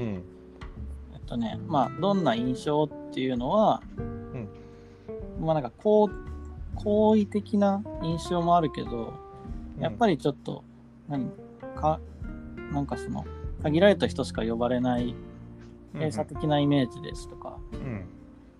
なんか、笑わない音が少ない、静か、華やか、室内で行う印象。うん。なんか、私たちのような人は気軽に参加できないものとか、うん。なんかちょっとネガティブな感感想も結構うん。半分くらいでしたね。すごい晴れ舞台特別な、はいはいはいはい。華やかな、きらびやかなっていう人もいるけど、ううんんあとは3つ目が、その、なんていうんだろうな、自分とは次元の違う人が来てるのをただ見る、着たいかどうかを考えないファッション、ものみたいな。うんうんうんそれが常識という概念が意味、いい意味ではないなくて、うん。なんかその、まあちょっと日常から離れた空間、うん。でもそこで完結しちゃう印象が強いから、うん。自分がそれを見て着たいなとか、うん。そこにつながるものは少ないですって人も結構いて、うん。ああ、なんか僕らが思ってるようなことやっぱみんな思ってるんだなっていう。うんうんなんかうん。それ面白くて自分もうん。まあそういう意見めっちゃ出んの。うんうんうんうん。ワークショップした時も。もそうネガティブな意見が多分8割ぐらい出て。うんうんけど実際に自分たちでファッションショーをしようってするとうんうん。ポジティブな方向になるんだよね。これすごいうんうん2回ともそうでうん。これ多分結構個人的にはそうなんだろうなって思ってるのがうんうん。それでなんかなんか僕個人的僕自分的にはネガティブなファッションショーをしたかったの。うん多分みんなからも出てくるのもネガティブなものだしうんうんうん。予想としてはその、うん。すごいファッションショーっていうのを皮肉したような感じのファッションショーになったらいいなってうん思ったの、うんうんうんだけど自分がそこに立つっていう風になったりファッションショーっていうものを作っていこうっていう風に参加者になった時にはそういう風になんないんだよね。そのランウェイかっこいいとか、ランウェイ上がるよねっていうよううんうなん感じになってってうんうんうん。なんかね面白い。その憧れは多分あるんだよね。うんうんうん。なんか憧れてるからこその嫌いっていうのもきあるのかもですね。多分それがそれがほとんどなのかなっていうのはなんかね分かんないけど、うん。なんかね、うんうん。結構実感としてはすごい強くうんうん。うんあるから、そのちょっとね自分もねファッションショーやってみたいなってその時にちょっうんうん。と少しずつ思い始めた、なんかうんうんそうなんかちょっとね逆にこんなことを思ってた自分が恥ずかしくなるみたいうんうなん感じうんになって、うん面白いですよねうんなんか、うん、逆になんか楽しそうなものですみたいな人の方が関心ないのかもしれないですね。ああそうかもね意外とその意外と。すごい冷めた目線なのかもしれないねう。ん。まあそういう世界もあるよねくらいで。うんなんかネガティブに思ってる人ほどもっとその、あの、逆転する瞬間を待ち望んでるのかもしれない。うんねそうだね、うん。それはすごいね。うん、あとは、こんなショーがあってほしいっていうのは、なんかあの、2047 2047-1120がやったあの、サーカスみたいなファッションショー。わかんないねそれ。あ、わかんない。多分、あの、ファッションインジャパンのあの展示会の奥の方にもあったんですけど、そう。うんなんか、もう、何ですか、港の超でかい敷地で、トラックの中から大量の人が歩いてきて、もう三輪車乗ってる人もいれば、あのサーカスみたいな超長い足で歩いてる人もいてみたいな。うんうんうんっていうファッションショーをやったブランドがいるんですけど、うんああいうのをやってほしいですって言われたり、あとは、なんかその、関連するオリジナルカクテルなどが飲みながら見れるファッションショーとか、うんうん。これ、バーテンダーの人が言ってくれて、2歳イメージで僕は作りたいですみたいな。で、なんか、この人知り合いだから、うん。あ、ぜひやってくださいって頼んで、来年一緒にやってくれるそうなんですけど、こういうのもなんか、僕が、来年ならではだね。そう。そうそう、公式 LINE でうやったことでこうつながれる新しい取り組みみたいなのは面白いです。そうだね。うん、あとは、なんか、自分も着て歩けるようなファッションショーとか、うんなんかこう、ちょっと参加型みたいなものを求めてる人半分くらいいましたね。うんうんうん。その、あとは見ることで、鑑賞してる最中に完成する服みたいな。うんうんまあ、未完成の状態で始まって、ファッションショーをやってる最中に完成するだとか、まあ、自分が何らかの関わりを、そのアクションを起こして完成するとか、うんそういうやっぱ、ただ見るだけはつまらないって思ってる人は結構いる。それもでもきっと、なんか世の中のいろんな娯楽とか、うんこういうショーみたいなものが参加型の娯楽がどんどん増えてきてるから、うんファッションショーってちょっと時代遅れだねってやっぱ思われてるのかなと思ったんですよ。うんもっとできるだろうっていう。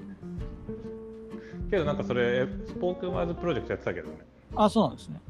だ意外とね多分ファッションの文脈でやると多分あんま盛り上がんないんだよね、それってうん。分かんないけどこれは完全な自分のフォー君はどんなのですか？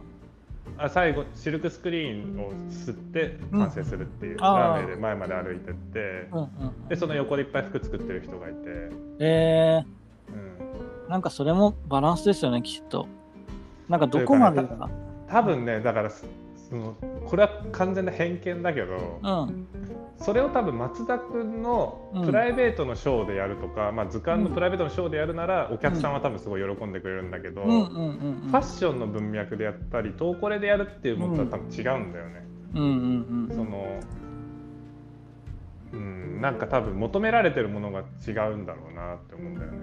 まあその顧客が楽しめるのと、あちょっとその。一元さんが楽しめるものはまた別ですよね。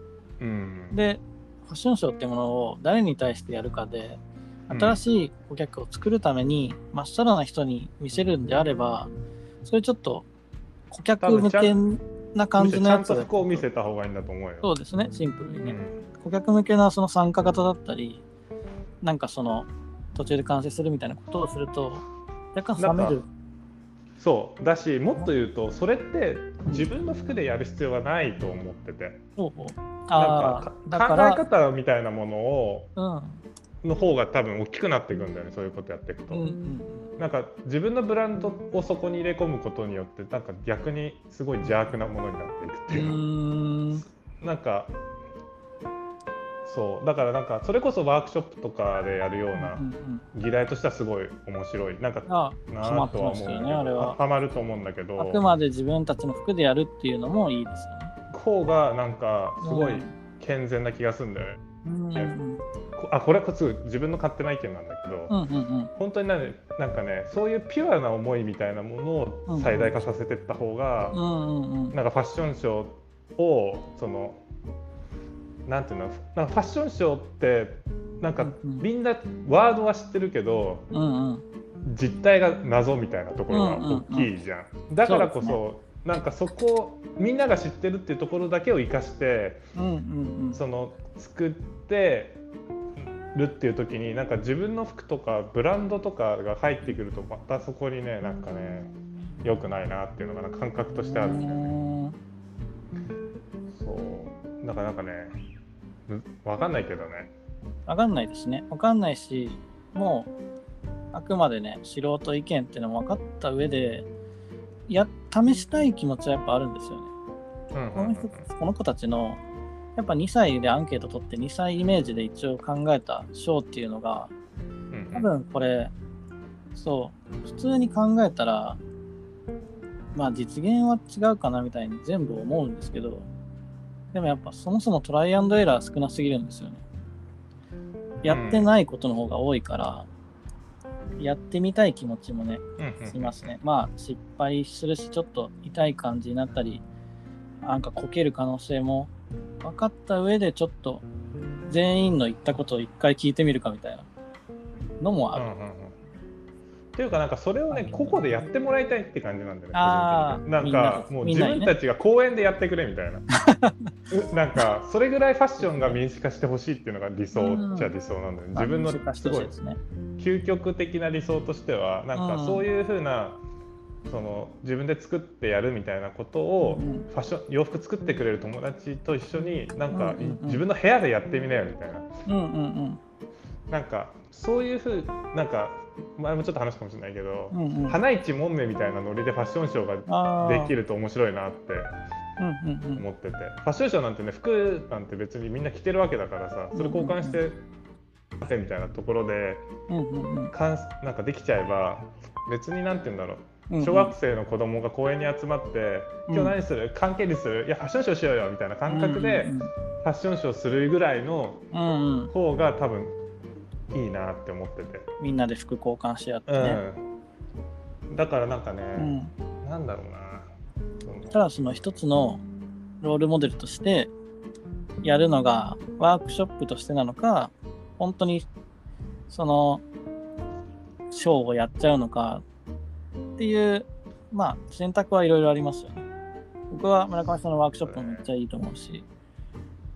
うん。なんか、うん、そうだね。まあ別に何でもいいんだけど、人のういろいろな人生があると思うし、なんかね、だけどなんか、そうなんだよね。なんかそういう風な社会になったらいいなってのは理想かな。うんうん。うん。まあ、そう思わせるためのうん。こちらの発信ですよね。そうそうそううそう。ん。この子たちに、この子たちっていうか、そのね、小さな種みたいな、ぼやっと思ってるものっていうのは、多分、言葉だけでは、その、いや、やってみようかなにはならないんですよね。そうなんかねなんだろうな、なんかどこのブランドもね自分のブランドを打ち出すことでいっぱいいっぱいだからファッションが良くないんだろうなとは思ったりするの。これはすごい思っててなんかファッションっていう現象なんか俺 writtenafterwards が好きなのそこで。うんうんうん。なんか writtenafterwards ってもちろん writtenafterwards を売り出したいっていうところはあるけど究極的にあそこって服を売りたいわけじゃないからさ、なんか必然的になんか現象が面白いみたいなところにの見え方ができるから、うん。結構そのワークショップの時も written の話は結構出てきててうんうんうん。そのなんかねだからああいうことってすごい大事なんだなっていうのをなんかその時にリトゥンの凄さをちょっと知ったよね。なんかやっぱどこのブランドもやって自分の服をどうやって売るかっていうところが前提になって、もうなんかちょっとひねったファッションショーやろうとするから、うんうんうん。なんか結局あんまり伝わらないし、うん。なんかすごいクローズドな世界にやっぱ回帰していくけどうんうん。それを広げようと思ったら多分ブランドっていうかファッションっていうものでうフォーカスしてショーを作んないと多分、うんうんなかなかたくさんの人に伝わらない。で結果的にそこのそれをやってたのがうんうん。なんか何々だよねっていうところでだからなんだろう服を売るっていうところから離れないと多分ねなかなかつな伝わらないんだろうなとはちょっと思ったりしたよね。うんうん、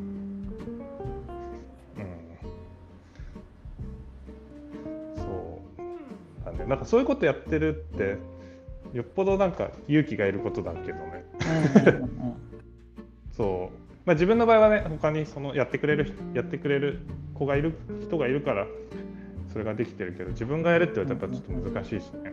うんうんうんまあだからどっかででもマネタイズできた上でやるのも強いですよね。じゃないと通継続できないですからね。それこそ一発限りになってるじゃないですか、それって。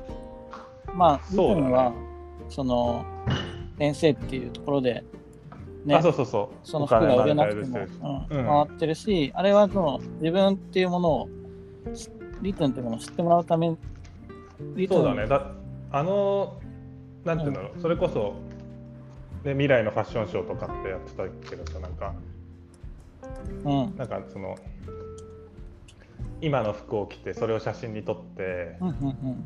で同じ服を着て1年後もう一回来てくださいって言って、えでそれをでファッションショーが完成みたいな私服でやるんだけど全部。ー、えそういうのとかもやっぱりー、やっぱファッションとしての考え方が変わるみたいな。それがうんうんうん1年後自分が着てた服をもう一回来年も同じ服で参加するっていうところでファッションって面白いし今ちょっと感覚違うよねみたいなとことかを多分感じてもらいたいみたいなファッションショーなんだと思うけど、なんかあれもやっぱリトゥンの服着た時点でダメなんだよね多分。うーん。うん、そ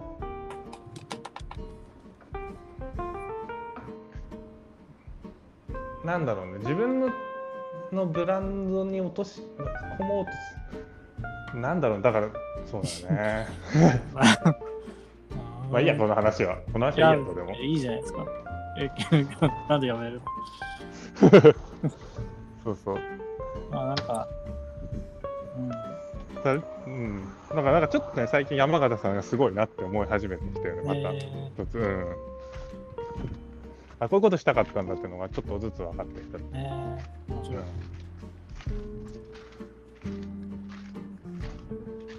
なんか自分の服でやると邪悪なものになるっていうのが、邪悪なものっていうか、なんだろうね。例えばだけど、売る目的、うん、どうなんだ？なんか僕はパッと思今思ったのは、じゃあ、ファッションショーっていうのを売った後にやるのはどうなんですかね？まあ、それも変かけど。そ結局さなんかなんか自分の服を作った時点でそこが顧客コミュニティに入るわけじゃんそうですね。らそこでやっぱりさなんか。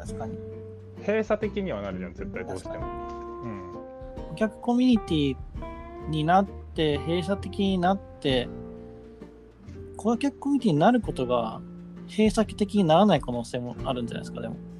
それで、どんどん参加していくのが、その、わかんないですけど、まあコミュニティじゃないですか。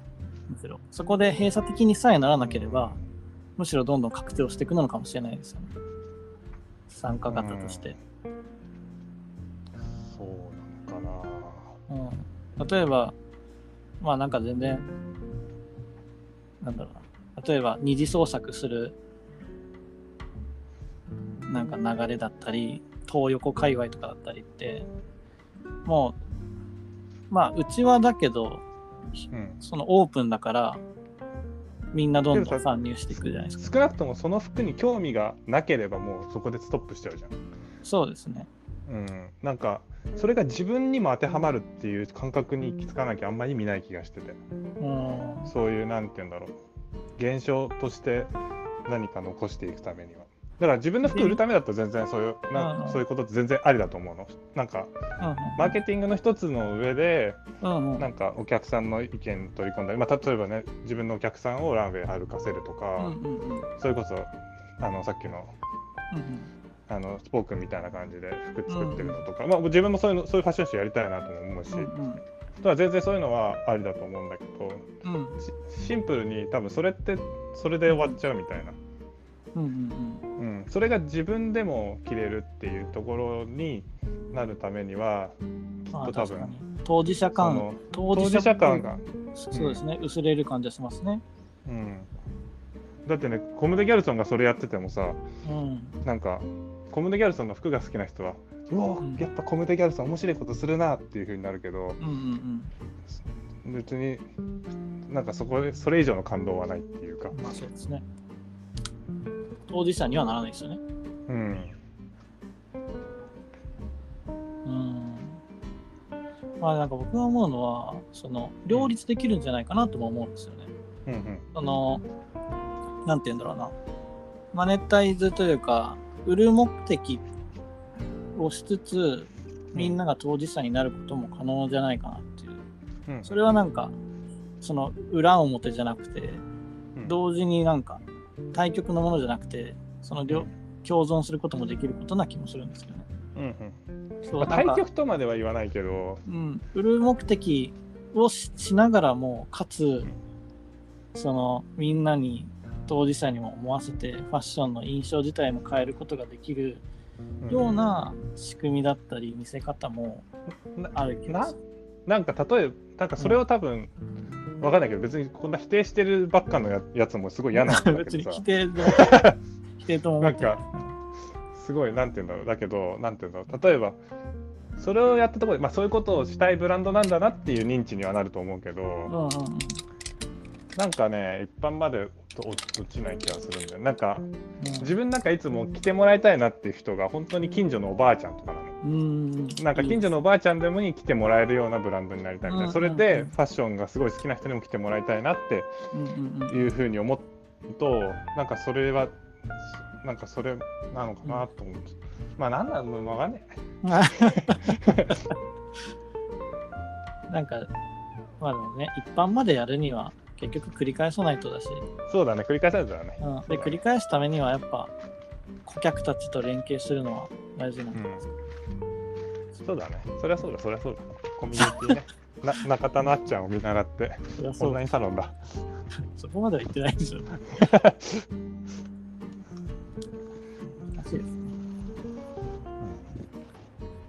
けど巻き込むっていうところではね。もう中田さんがもう多分すごいうん。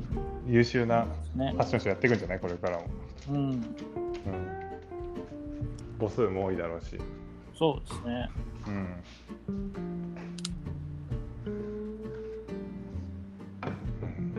そうね。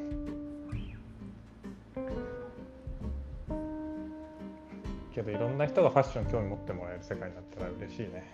そうですね。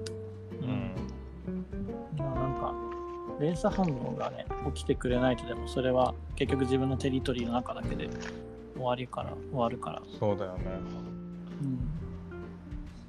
なんかさ野菜農家の人と最近話すことが多くてさ、うんうんうん。この前福島行ってきたんだけど、うんうんうん。その野菜のイベントやる時にちょっと農家さんと話す時にさうんうん、あの人たちってさマジでビジネス考えてないの、えビジネス考えてないっていうのもあれだけど、うんうん、なんかもうおも面白いのがなんか、うん。えっと米がすごい直売所に残るんだ。直売所ってそのお米を集めて売るところがあるんだけど、地元の。うんうん。米が売れないからそのうち、で米を売ってくれってすごいお願いされて、うんうんで米が売れない。でなんで売れないかっていうと農家が米配るからなんだって。近所の人に。いっぱいできたから。それは自分たちでやってることじゃないですか。そう自分たちで。米配んなきゃ米買ってくれる人増えるのにそうだからだけどだ結局直売所は困るけど農家の人は別にそれでいいんだよね。うー。ん。多分売れなきゃ生活多分生活よりも自分がうまいと思った米をうんうんうん。そうそうみんなに食べてもらってるところの方が多分満足してるっていう話を聞いて。だだから直売所は頭を悩ませてんだよね。うん。売れねえんだよっつってあいつら配りすぎなんだよみたいなこと言ってて。ない。んかそうそうそのなんかねそのそれがすごいなんかねいいな。だから多分その町の米がうまいっていうのが噂になるんだよね、うーん。うん、だ直売所で売れなくても農家がやっていけるのはきっとその他で多分買ってくれる人がいるからなんだよね、うんうんうん、そのうまいっていう噂でその買ってくれるけど直売所からしたら困るみたいな。うんうん。うん。そのなんかね確かにそうなんだよ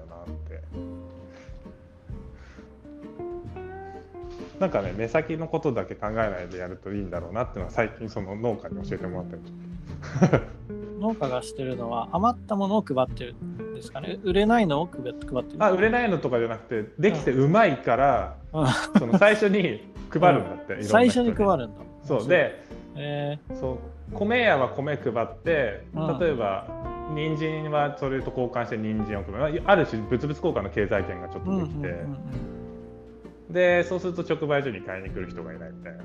うんうんうん。それとかその近所の人に配ったりするんだって。だからそこら大玉村っていう村なんだけど俺が行ったところ福島の。そこでは米買う人いないらしいの。みんなもらうからっつってて、で移住した友達もうん。米はもらうものみたいな感覚になったって言っててえー。1年目から。そうなんかそれがねそうなんか贈与のコミュニティがあるんですね。贈与のコミュニティだしその結局贈与することによってうまいっていうことが広がって、そのなんて言うんだろう。ほその知り合いの知り合いとかのこ個人的なだから自分たちが生活するレベルでの経済圏ができていくっていう、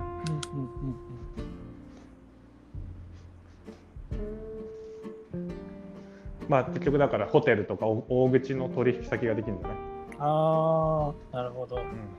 ちょっとじゃあばらまきみたいなことですね。ばらまきみたいな感じ。巻き絵ですだででそれを多分画策的にやってないんだよね、あの人たち。は。あ俺にもくれるぐらいだから。俺にくれたって別に何にもなんないのは分かってるけどさ。うん。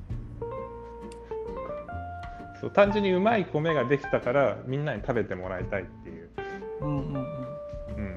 うんまあ、みんながみんなじゃないと思うけどなんかうん。そういう人と出会ってきてなんかすごいね、ああそれはすげえなと思ってそういうピュアなとこから始まってるそう流れが、まあなんかそういうのもゃいいし。見るとなんかいいですね。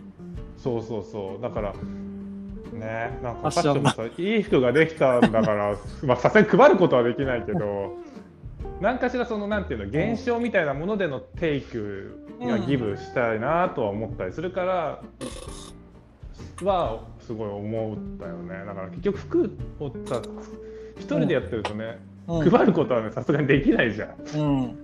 まああまりは出ないですからね。あまりは出ないし、うん。そうむしろ人雇ってもっと作ってもらいたいぐらいな感じだからさ、でまあ服っていう物体じゃないところでそうそう物体じゃないところで何かお返しができたりこのブランドが面白いって思ってもらいたいなっていうのが。なんかシステムだったりっていうのを無料配布するのはいいかもしれないですね。うん。わかんないけど。その、例えば、その、なんていうんですか、ファッションショーをやるワークショップっていうもの自体を、それはまあ一緒にやってるものだから、ね、中野さんのその一存ででできることじゃないとは思うけど、ああそうそうそうそう。それ自体をフリー、フリー化させるとか、もう誰でもやっていいですよってさせるとか。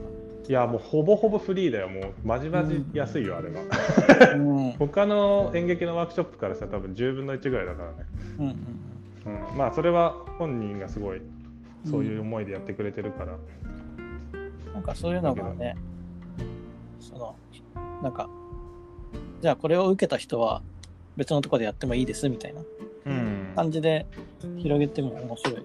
面白い、ね、それがなんかだから別にお米になるかもしれない。お米になるっていう。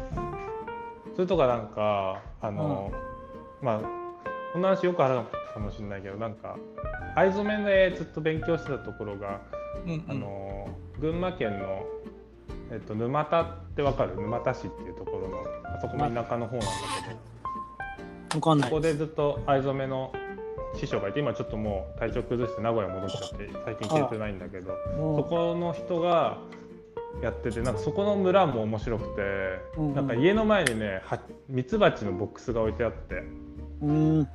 全部のせ家に置いてあるのそれが、へーまあ、全部の世帯って言っても本当に村だからその家と家が隣同士とかじゃなくて、うん。全部 100m ぐらい離れてるとこなんだけど、うん。でそこの蜂のボックスが、まあ、ミツバチって要するに経由して蜜をうん貯めていくんだよね。で、その毎年春になるとそれを回収する子人がいて、うん全世帯から、まあ、み蜂蜜を回収してうんで全世帯に配るんだって取れたところも取れないところもうん蜜が。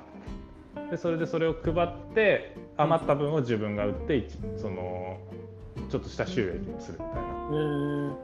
そうで自分たちはそのミツバチのボックスを家の前に置くことによってうん。ただで、えっとまあ、蜂蜜が食べれるよっていう。へー。面白い。面白いよね。でそのミツバチってなんでそういうことそそうするのかっていうと村全体レベルでミツバチのボックスを置かないと、蜜が取れない時期が絶対出てくるんだって。その別のところに巣使っちゃったりっていうことがあるらしいのミツバチってだから町全体村全体でそれをやらないとダメで。だからまあやる人は結構大変だけど、まあ、それなりのなんか収益になるらしくてすごい。チームプレーですね。チームプレーで互助団体だ。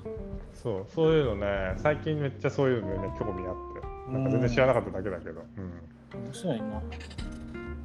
なんかそういう昔からあるシステムの方が、現行で生まれるものよりもなんか強いものに感じますね。うん、面白い面白い、はいうん、そう面白い。それをファッションでやるとどうなるの？か。そうなんだよねなんかさ相当多分こ凝り固まってはいるだろうなって思うんだよねファッションって、まあでもファッションで言ったら、一つの会社が20個くらいお店、ブランド持ってるようなもんですかね。そうだね。で一つの株式会社が 30, 30個も古着屋置いて売れなかったものをどんどんぐるぐる回すみたいなあことーあそれ古着界隈そういうな感じなんだろうね。古着界はそうですよ。だから やっぱ資本でかいところはかなわないんですよ。ちっちゃいとこがちっちゃいとこ回転できないから。そうだよね。絶対あれだってなんだろうね。大きいところの方が有利なビジネスだよいいですよねだってぐるぐる回してでそれでもな売れないのはもっとその卸してうん。残ったものを新しく古着立ち上げたいところに売りつければ流れてって まあそんなシンプルなものでもないとは思うんですけどまあなんかねそれぞれで助け合ってる仕組みができてますよね。うんうんうんうん、古着。古着。そうだねなんかね。なんかそう前話したかもしれないけどうちのお客さんでミナペルホネンを見てうんうん。すごいその来てくれてる人がいるんだけどなんかうん。やっぱミナってすごいんだなって思うんだよねそういう時も。うんうんなんかまああれがブランディングだとは思うけどすごいそういう風になんか伝えるのがうまいんだろうなと思うし、うん。えうん、そうミナは。ミナフォンねミナフェロに助けられてるうちは。ー、みんなはどういうところがすごいんですか？えやっぱりなんかあのものづくりにこだわってうんうん。その卸ところも限定してうんうん。自分たちで直営店で売っていこうっていううんところとか。なんかあのなんだっけ続く店だっけ？あそうそう。続く。あれ続くとか。あ、こよかったですね。うんああいうのとかね見せ方うまくてうん。なんかあれは一つすごいああいうジャンルの人たちをめっちゃ助けた気がするんだよねうん。うんミントデザインズが、この間、あれ、おも南青山でうん展示会やってました。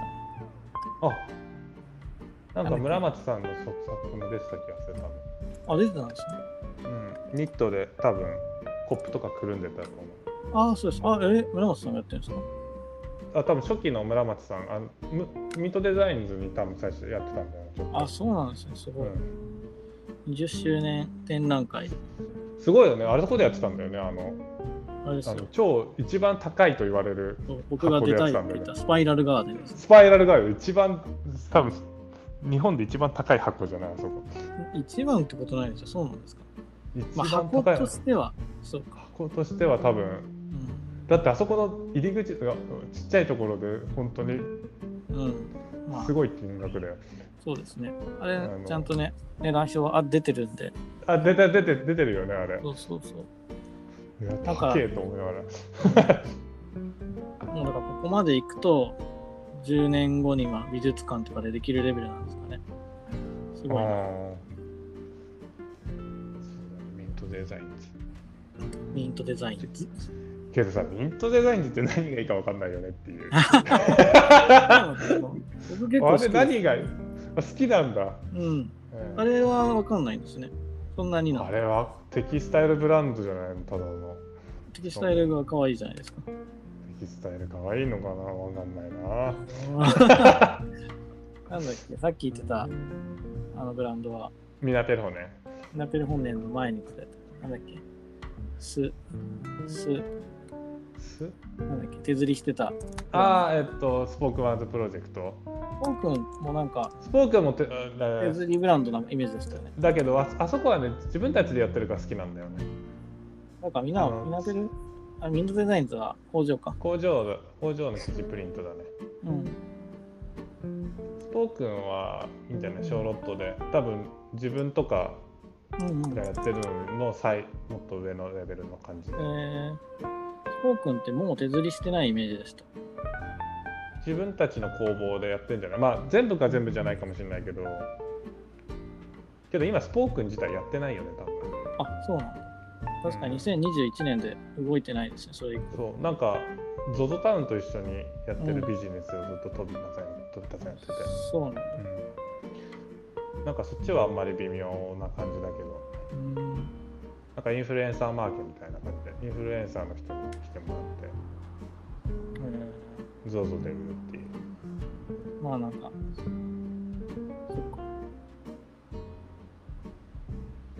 そう。スポークンはね好きだけど、うん、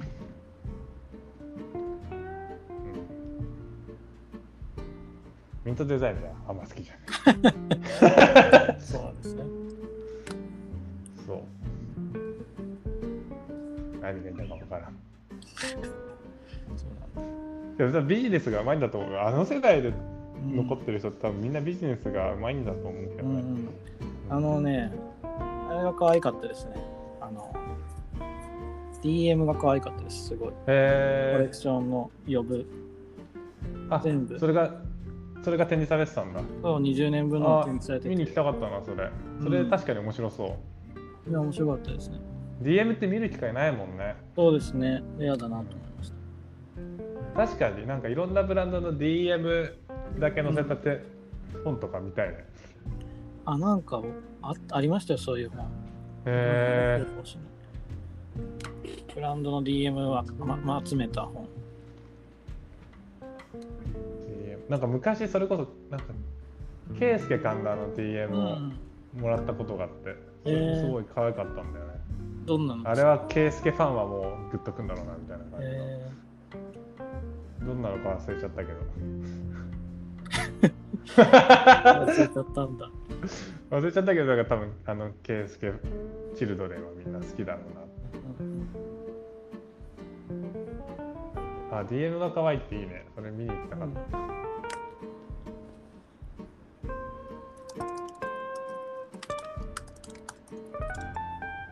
んだったかな。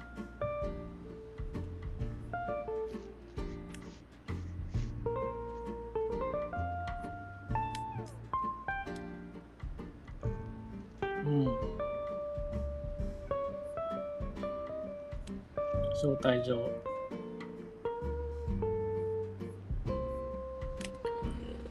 うん。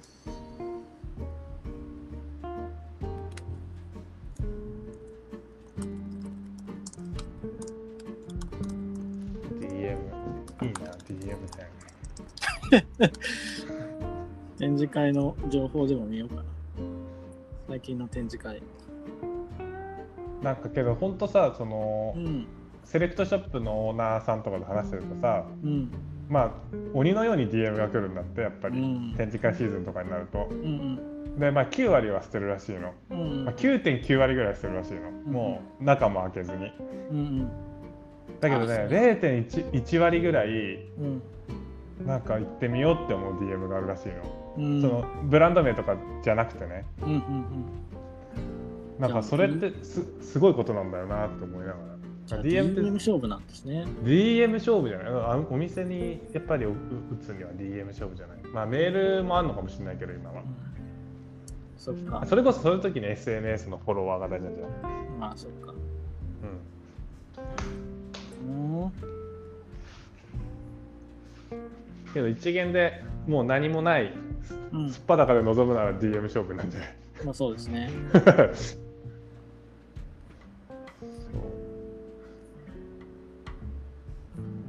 なんかそれこそさあの、うん。なんだっけあのなんだっけ名前忘れちゃった。あの一通の賞取った。なんだっけな。名前忘れちゃった。あの海外のデザイナまあ、芸人見ます。ーなんだっけなちょっと調べよう。えっとね海外のデザイナーの人。えっと昔なんだっけな。ランチ機とかに置いてた人。なんだっけな。えっと出てこないな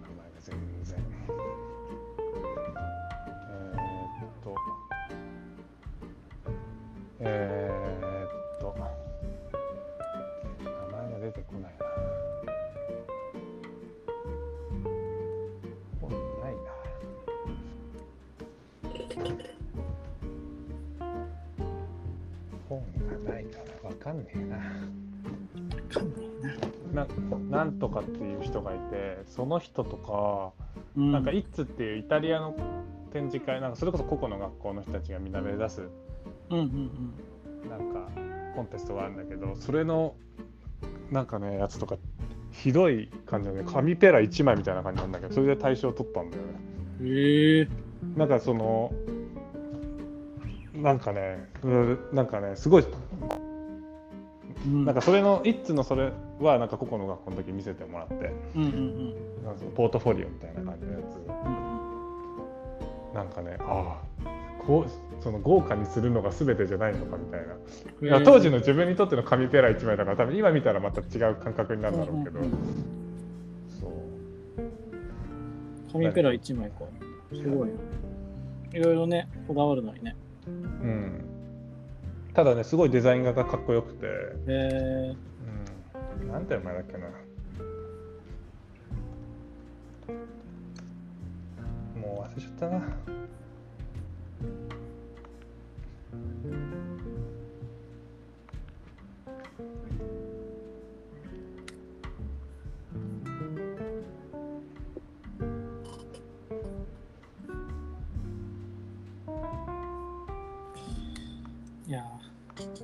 ッションニュースサイト見てるけど、全然関心が湧かない。いや、教えてよ、どういうの？ランキングが知りたい。ランキングは僕も知りたいけど、ランキング系もっとやればいいのに、あんま出てこないんですよね。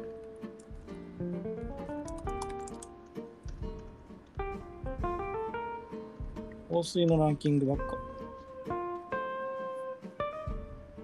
ファッションアイテム人気ランキング。絶対下着やろ。みんな買うの。確かに。東京バナナ人気ランキング。東京バナナ、あ、いっぱい種類あるもんね。うん、1位、東京バナナ。2位、東京バナナカステラ。じゃあこれ、はい東京バナナハート、メープルバナナ。何？わからん、全部。あ、じゃあ、日本で人気のファッションブランドランキング。これは、一等メディアビジネスオンラインっていうところが出したやつだね。おの3分ビズっていう、2021年11月、まあ1年前ぐらいの記事だ。うん。1位はどこだと思う？えー、日本で一番？うん。ブランドですよね。人気のファッションブランドランキング。ユニクロですか？ああ、正解だね。うわ2位は？2位は、2位は、あーコムデギャルです。いやけど確かにこのランキングがすごいね。これ多分ファッション業界が出してるランキングじゃないんだけど、うん。これすごいわかる。2位が、3位がナイキで、うんうんうん。4位がアディダスで、5位がミズノで、6位がニューバランスで、7位がアシックスでで、す。8位がリーバイスで、うん。うん。9位がプーマで、10位がコンバース。まあまあ、でもなんか納得しますね。もう納得するよね、これう。ん。まあ、それは、ちゃんとこう日常に即してるブランドです日常に即してるし、みんなが、おじさんも好きだし。おじさんも好きだしっていう。うーん。面白い。あファッション僕も見つけました。IT メディアビジネス。で、ファッションブランドランキング、世界。世界か。世界か。あ、高級ブランド格付け。これ違うな。ちょっと違う。これなんだろう？なんかソースがないな。そうそう欲しいですね。ソースがないのやだね。うん。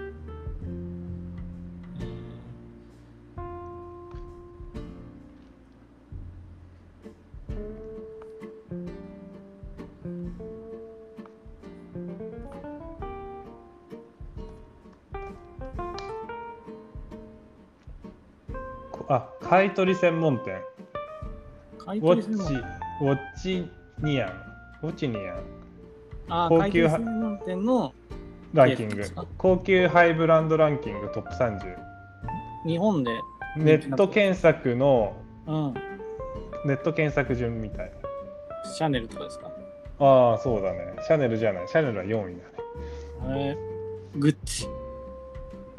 グッチはね、13位。えー、ビトンですか？ビトン1位だね。おサンローランは？サンローランは、サンローランないね。えけどさ、そうだよねって思うよね。こうこういう、なんか、業界誌でやるのと全然違うよね。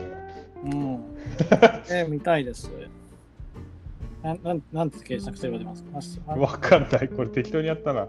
高級ブランドランキング。高級ハイブランドランキング。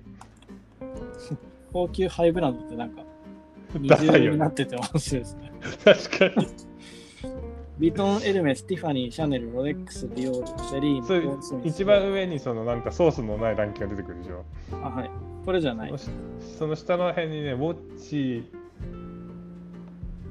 ウォッチニアン、オイキニア。ウォッチニアン。ないですよ、そんな。アパレル、あ、これはあれだ。ファッションスナップ .com かな。アパレル企業ブランド価値ランキング、首位は7位で7年連続こナイキ。ああ、ナイキ、グッチ、ルイ・ヴィトン、アディダス、シャネル、ザラ、ユニクロ、H&M、カルティエルメス。えー、まあでもナイキはなんかわかる気がするな。ナイキってナイキってみんな持ってるよね。うん。みんな持ってるし、ファッション好きな人も持ってるし、そうじゃない人もナイキは好きだし、うん。やっぱ一番成功例だ。そうだよね。ねなんか、自分すごいポロラルフローレンがずっと学生時代好きで、うんうんなんかあれって田舎のアメリカの農村のおじいちゃんからうんうんでコレクションブランドもやってるっていううんうんこの振れ幅かっこいいなって思ったけど今なんかそんな感じじゃないもんねポロって今なんかもう女性向けな感じがすごいしますけど、うん。なんかちょっとダサいくなっちゃったよね、うん。そうですね。なんかちょいダサでやたら高いイメージ。そうそうそうそう。ちょいダサでやたら高くて絶対にあのアウトレットに並んでるっていう感じ、うんうんうん。なんかねもう顧客販売なのかなっていう印象ちょっとある、まあどこもそうだろうけど多かれ少なかれ。なんか可愛いアイテムをそんな今見ないです。なんかないよね、うん、結構その西部で立つときに、うん。ハス向かいがアルフローレンな、ポロアルフローレンあそうなんだ、そう、僕見に行くんですよ、ちらっと。いや嫌でもずっと1週間見なきゃいけないやつでしょ。然そうですね。なんかね、あの、デニムをリペアした風のパンツみたいなのがあって、うん。うん。なんか5万、6万くらいして、あ。え、こっちの方が本物のリペアなのに、みた。こっちに来てよって思うけど、こっちに来てほしくて、一番なんか、ラルフローレンに近いくらいの とこのラックにドーンって置いてるのに全然来てくんないしね。まあ、全然来てくんないのを見て、あ、顧客商売だしなと思うんですけど。あラルフローレ逆ン買う人はラルフローレンにで買いたくて買ってるんだって商品は2番目に見る。ああそうなのかな？なんかけどちょっとやっぱブランドそうだね。ブランド価値はある気がするけどね。あのうありますうちの母親世代とかだと。うん、やっぱ安心はする気がします。安心感はあるよね、うん。なんかプレゼントするならラルフ・ローレンの方がいいみたいな、そうですね。で、ちょっとその、ハイブランドまではいかないから、その、なんていうか、トゲトゲはしてないというか、うん。圧はないし、うん。まあ、いいものだし、うんうん、ただ、物自体のデザインとかがそんなにどうなんだろうみたいなのは多い感じるかだうんダサいよねなんか自分たち世代は ちょっと古着古着屋さんでさよく見るしさな。うん。そう、なんかちょっと前の方がかっこいいですよね。かっこいいよね古着屋さんに並んでるぐらいのポロがいいよね、うんうん、そうそうそう。そうなんですよね。高いんですよ。なんかその、ひなこちゃんがラルフローレン就職したから、あすごいねおめでとうございますうん、結構ファミリーセールとかも時々呼んでくれる。あ、何ですか？松田君のところでアシスタントしてたことあね、そうそうそう。うん3人でね、飲んだりした。ご飯、ハンバーガー食べたりした。なんかアイドルになりたかったことだよね確かアイドルになりたかったわけではなくて、アイドルが好きで、アイドルのコピーダンスサークルに入ってただけです。ああそうかそうかアイドルになりたかったわけじゃないんだなんかああいうのに入ってる子って半分半分くらいのイメージですね。アイドルになりたくて、その、ああいうのを踏み台にしてる子もいれば、もうんうん。う普通に、何？バンド、軽音楽部がコピーしてたら満足みたいな感じで、うん。カジュアルな感じで。そうそう、コピーしたいだけっていう人もいて、ひなこは、ひなこちゃんはどっちかというと、コピーしたいだけっていう、うーん。そうもっと娯楽として楽しいからやってるっていう感じですね。そうそう、その子は、ひなこちゃんがラルフ就職して就職してね、何回か行かせてもらったんですけど、僕はね、あの、ラルフ・ローレンのキッズの一番でかいやつのパンツが可愛くて買いました。いいじゃんいいものがあったならいいじゃん買いましたよ。でも、まあ普通のなんかメインラインみたいのはあんまりでしたね。なんか、こここうしなくていいのにみたいな余計なことがされてる。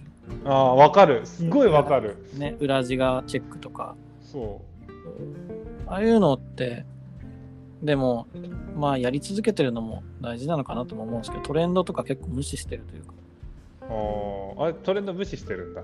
どうなんですよね。わかんないです。まあトレンドも全体のトレンドもわかんないですけど、今、今っぽくはないなってめっちゃ思うんですけど。まあなんかそれこそさ日暮里とか行くとさなんでこの記事にこれ刺繍しちゃったんだろうとか今 結構あるよね。そうですね。なんでこのプリントしちゃったんだろうとか。うん無限にありますよね。無地だったら。余計なことしてるな。そう余計なことするっていう感覚はうん。すごいわかる、でもね、かといってみんながみんなデニム欲しいかって言ったらそうじゃないですもん。デニムめっちゃ可愛いけど、まあね、それだけじゃ物足りない人がいっぱいいる証まあ個拠です性を、うん。なんかそううちさその前話したけど話したかもしれないけど刺繍機を入れたんだよ。え、刺繍何？刺繍機。刺繍機なんて入れたんですか？いいな。刺繍機工業用の刺繍機を結局家庭用じゃなくて工業用にしたんだけど、家庭用があんだけいいよって言いながら、で工業用刺繍ってやっぱうん。し刺繍って結構あれまあ自分がやるっていうよりも今萌ちゃんが結構やってくれてて、えー、すごい。パソコン作業なんだよねあれ本当に、えー、パソコンで図案作ってって全部やるからもう本当にすごいなと思いながらやってくれてるんだけど、うんうんうん。なんか刺繍がとかやっぱ大変なんだよ作ってみると。へーで今までずっと外外注してて、うんうん刺繍やるときは工場さんにお願いしたんだけどまずかお願いすると高いんだよすごい。えー、でだけどさ世の中にこの刺繍いらねえよなっていう刺繍たくさん入ってる服見るとうんうん、これだけにいくらかけてんだろうとか思ったりなんかねそうすべての刺繍にはね、裏に人がいますもんね。裏に人がいるって考えると面そうなん。かそう解像度が上がった。なんでこんなことをするんだろうっていうの分かるよ。なんでこんなことあ、思春期の話。うん。刺繍機はなんなんてやつ買ったんですか？思春期はブラザーのやつだね。ブラジル。ブラザー。ブラジル。ブラザーの刺繍機の型番とかわかります？調べたら。カバンなんだっけな。だってちょっと130万前のやつ円ありますよ。130万円で中古で買ったからだけどそれなりの金額だよ。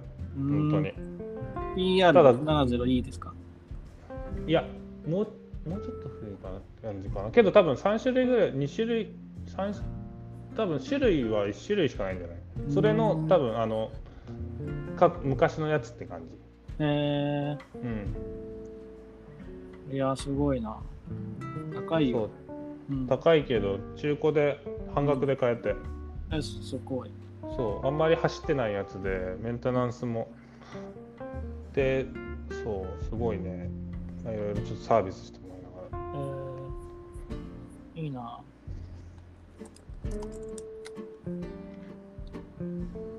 刺繍機欲しいな。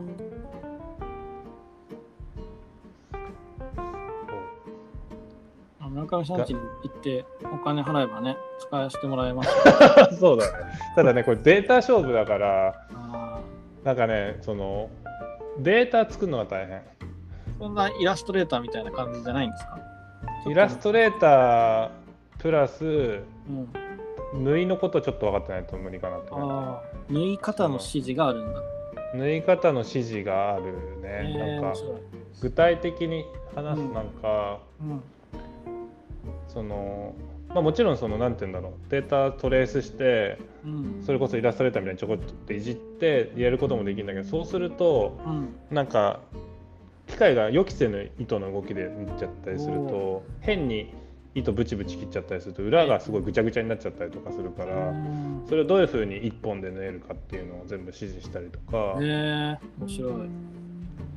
しなきゃいけないから結構ねそっか、オートでできないんですね、結構。まあ縫い始めたらもう完全オートだけどうんうんうん。あ、その設計図的なところが。設計図的なところがすごいな。奥が深い。設計図だけだと多分うん。そまあ、ソフトがあるんだけど、刺繍プロっていう。まあ、だかブラザードと刺繍プロなのかな。他にもなんかいろいろ出てるんだけど、そういうイラストレーターみたいなソフトがあって、うんそのソフトでデータだけ作れば、まあ、どっかの刺繍機でできるっていう感じだようん。なるね。ほど。うんじゃあ僕がそのソフトみたいなのを持ってればできるんですね。あ、そうだね。そうそうそうそう。言えばー刺繍機いいな。でもなんか、その話聞くとちょっとめんどくさそうに感じてきました。そうだね。まあめ、めんどくさいっちゃめんどくさいね。なんか楽しい、いいのできましたか？試作というか。結構、今年の冬はいい感じになりそうだ、刺繍のおかげで。うん。いいな。なんか、もっといろいろ欲しいものあるけど、うんうん。まあ、もうちょっとお金貯めてくるかなと思いながら。うんうんそうだだけどさなんか自分でやるとさ今までその工場さんにお願いしたやつとかもさうんうん工場がここが大変なんだよって言ってるやつが実はそんな大変じゃなかったとかが分かるっていうしょうがないですね。しょうがないそうそうそうそうそんなにねそうそんなに大変じゃなかったことが分かる。そんなに大変じゃないことがわかるしあここで持ってたのかとかうん、ああ、持ってちょっと、そうそうそうそう金額なんかあこのいこれは言い訳だったんだなとかうん、いいですね。いろいろなことが知れていいですね。重機最高級ミ刺繍ミシン。3万2000円で売ってますよ。あそうなの？安っ。あ中古で？あのヤフオクかなんかで？そうです、メルカリで。HZ、あのねうん、し刺繍機はマジでメルカリで買わない方がいいと思う。これだけは多分あの言えると思う。あれはやばい。結構故障が多いんだよね刺繍機って、えだからメンテナンスしてくれるところーうん。で買った方がいいと思う。ちょっと値段出して。安く買って、よいしょ安く買ってメンテナンスするって手もありますよね。あもちろんだけど多分ね結局普通で買うぐらいの金額取られると思う刺繍そうなんだ。だしなんか刺繍機ってうん自分も調べてて分かったんだけどなんかね、全部のミシン屋さんで売ってるわけじゃなくてうん。そのなんかメーカーが提携してるところでしか販売しないんだよねうん。なな多分そのそんなに売れるもんじゃないんだと思うんだよね、だから地元の刺繍屋さんあミシン屋さんで買おうと思ったらうん。もちろん売ることはできるけどうちはメンテナンスできないよって言われてへえ。だからそのそれができるところで買うみたいな。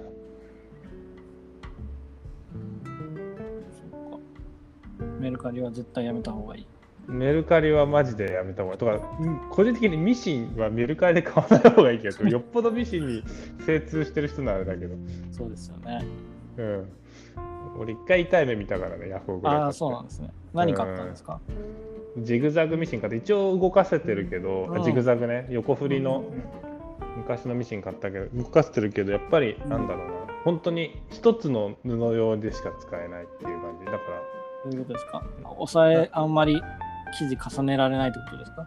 あそうそう。だからた今もう厚地用に完全にしちゃったから厚地でしかあ縫えないあー、みたいなその、調整が難しいんですね。調整がそう難しい厚地にしたらもう厚地だけになるっていう。夏地だけになるみたいな、えー他のやつだともう女子取れないみたいなあ、そうなんだ。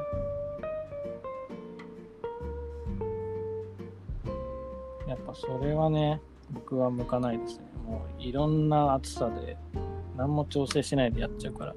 そうだよねもうそれは直線ミシンだよね全部そうですね。すべて直線ミシンしか使えない。そうだ。でも最近ロ直ックミシン欲しいんですよ。線ロックミシン持ってないの？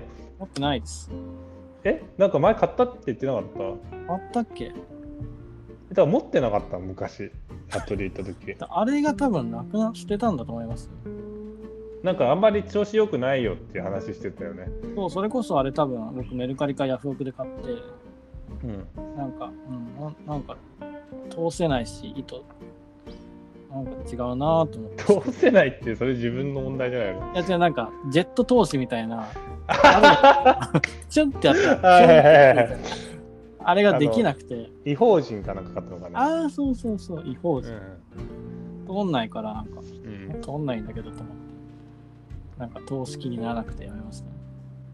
捨てました。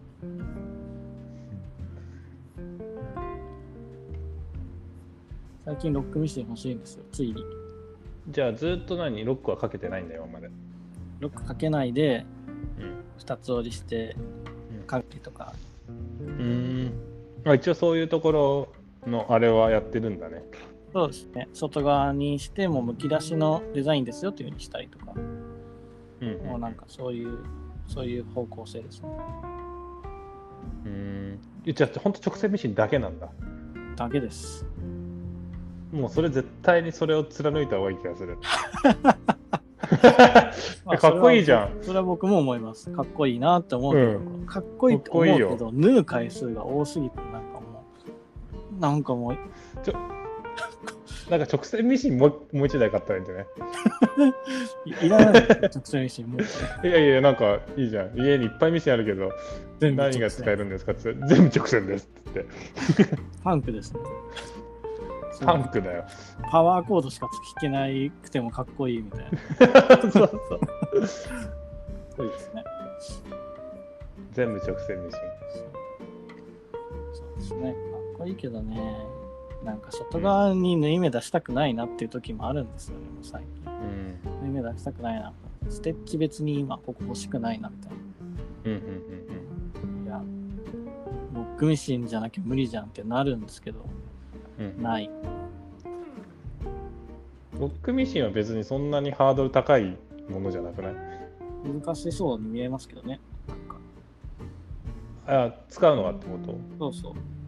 えけどアシスタントの子が使ってんじゃないの？それあ、そうか。その子は多分ロックミシンやり方わかりますね。ロッカーでしょ？うん、ロッカーですね。調べようかな、ロックミシン。ロックミシンはメルカリでも大丈夫ですかね。だけど痛い目見たんじゃないの一回自分で糸糸取り物語、い違法人違法人。えーだってやめた方がいいじゃないですか自分で一回痛い目見たのにまたチャレンジするの？うん。まあでも、安く手に入れたいじゃないですか。そうなんだうん、日本針、4本糸、作動付きロック。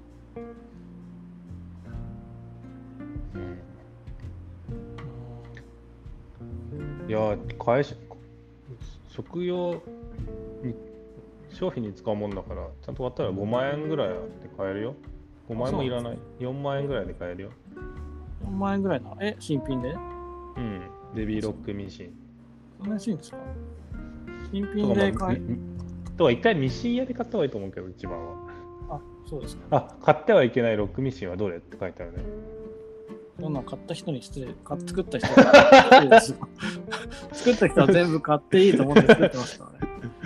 うんそうだねそうだねそ確かにこういうのって失礼だよねそうですね。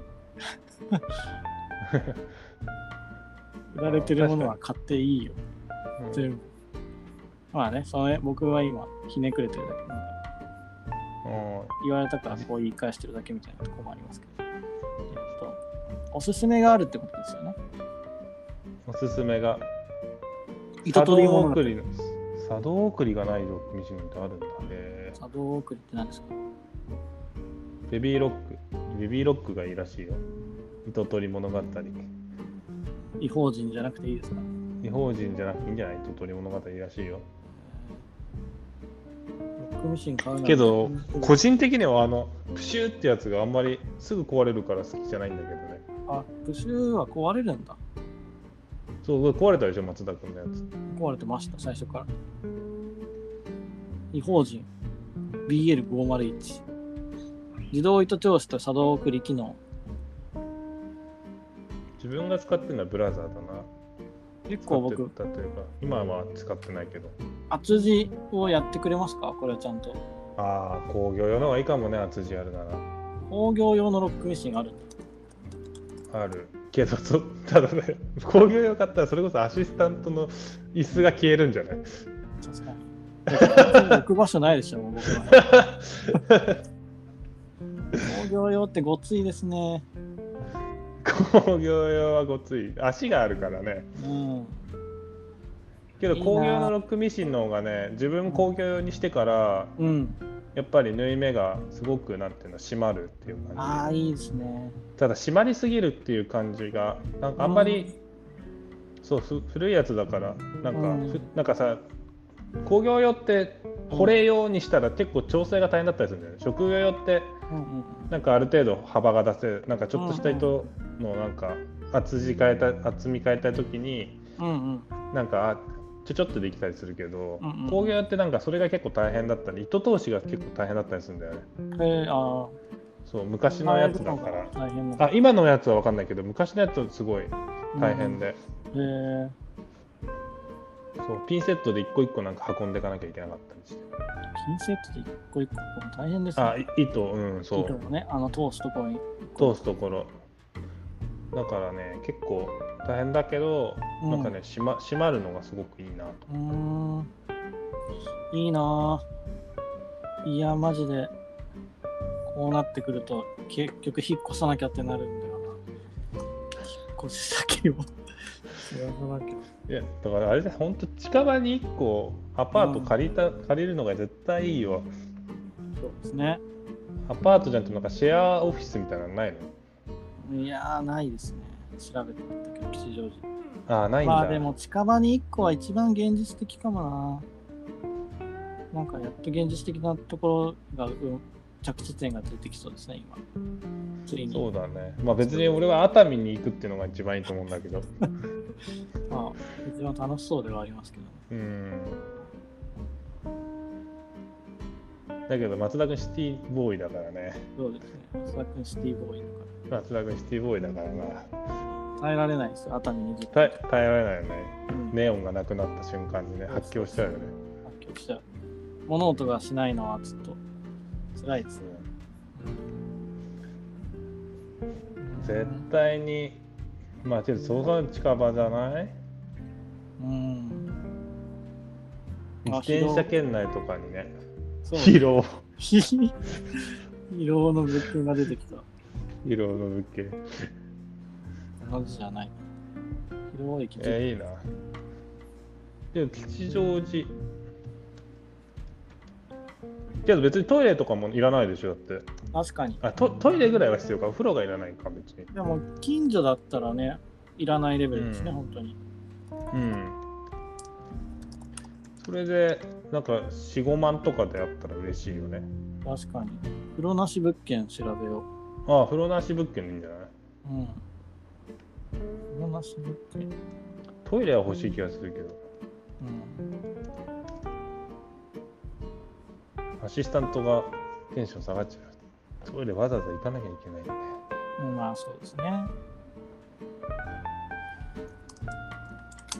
同じ超北北町だったらいいけど。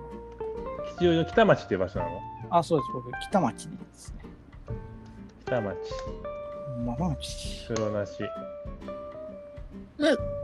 吉祥寺北町一丁目ですよ、僕は。いいのにそこまで行っちゃって。でも公開してるでしょ、僕。今住所 あ、行ってる。え、公開してるの？公開されされされなきゃダメでしょだって、あの、ストアーズとか、あのネットショップ。ああそう、そうだ、そうだ、そうだ。一回それであれなんだ。そういう、あれ、あれ、やあれやだよね。別に僕あさは嫌じゃない男な男ならまだいいけどさ、女の子だったら怖くないあれ。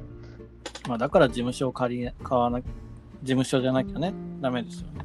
だけどさ、ストアーズとかってあれ、ハンドメイドの人を応援しますみたいな感じじゃん。うん。まあ、取引法としてね、逆に買う人も不安ですしね、知らない住所だったら。まあ確何かに、あった時。に。うんあとはまあ、最近そのシェアオフィなんだっけ、ポストオフィスみたいな感じで、うんうん、何千円とかで借りれるんですよ、住所が。住所だああ、かそうなんだ。ら。そう、そこで契約ができるみたいあのまあそういうのが多分現実的なんだろうね。な。うん。3万3000円あるよ、吉祥寺。お、北町ですか？北町じゃないね。これ三鷹三鷹市だった。ちょっと三鷹市は遠すぎるんで。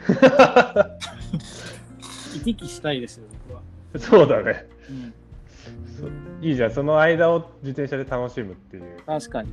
まあ、そういうね、近すぎないのもありかもしれない。そうだね。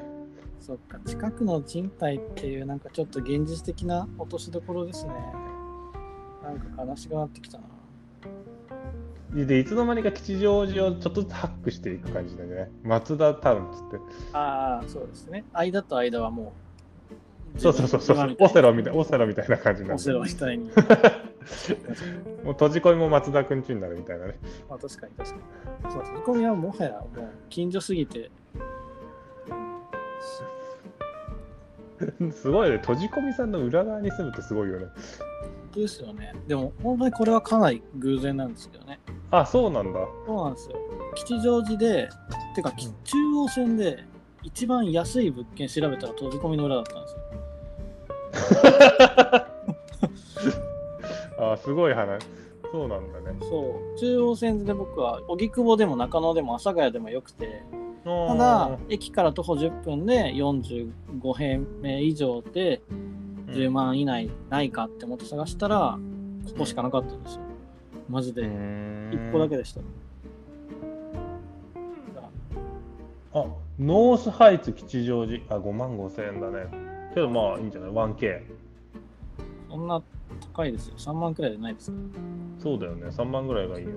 そうそうそうだってもう、お風呂なくてもいいんだから、ありそうですけど。ここお風呂あったわ。まあ、てこれ地元の不動産屋に聞いた方が早そうだね。ああ、確かに。風呂なしでもいいってみたいありそうだけどね、吉祥寺なんて。な。不動なし物件、学生街だし。うん。うん。まあでも、あってもなんか南町とかになっちゃう。きつね、さつき荘304号室。トイレしかない。まあ、広いには越したことないもんね。ああ、そうですね。14平米ですよ。14平米。松田君は生活スペースには物はないの？今。生活スペースに物は、うーん、ソファーととかベッドとか、あ、その服のものっていうの？服は、素材はありますよ。素材と完成あ、したそうなんです。は生活したペ生活スペースに置いてあるんですけど、こっちも埋まってきてます。あ、そこまでじゃ伸縮してるんだ。そうなんですよ。それは良くないね。そうなんですよ。うんノースハイツいいけど、あ、これユニットバス？うん同じアパートにあるのが絶対いいけどね。まあそうですね。うん。いやもうだから、ここの大家さんが、もうおじいちゃんおばあちゃんで、ない、貸さないくなっちゃうんですなっちゃったんですよ。もえー、建物いいけど松田君ならいいんじゃないの？う、僕なら良さそうですけどね。うん。聞いてみたら？うん。っていうか、ここ1階がペット用品店だったんですよ。僕の住んでえだからもう巨大なテナント用のフロアが1階、一階分丸ごと余ってて、ー、えー、そこ借りれないの？ここ貸してほしいですね。多分絶対、まあでも、うん、やっぱ老朽化だ、不安だからもう全部潰すつもりなんだと思いますよ。取り壊し、最終的に。聞いてみ聞いてみれば聞いてみればいいのまあそうですね。一応2回くらい電話で聞いたんですけどね。いやもう、そういうのはやってダないメだったうん。あそうなんだあの、菓子折り持っていけば変わるかもしれない大家さん自体と繋がらなくて、普通にもう途中のアパマンショップの人としか繋なるほどがらないんですよ。そうそうそう。大家さんは直接直接親のとこ行ってみたらそうですね。たまに、でも、その直接大家さんが、ちょっと前までは、そうなんかおじいちゃんがおばあちゃんを車椅子で運んでるみたいな、うんうんもあーいたんですけど、ううろうろと。最近見なくなって、こう1年くらい。んうんもう、いない、病院とかに行くのかもしれない。寝たきりとか、うん話しかけるタイミングすらないですよ。うんうんノースハイツ。ノースハイツさん835万円で買えますね。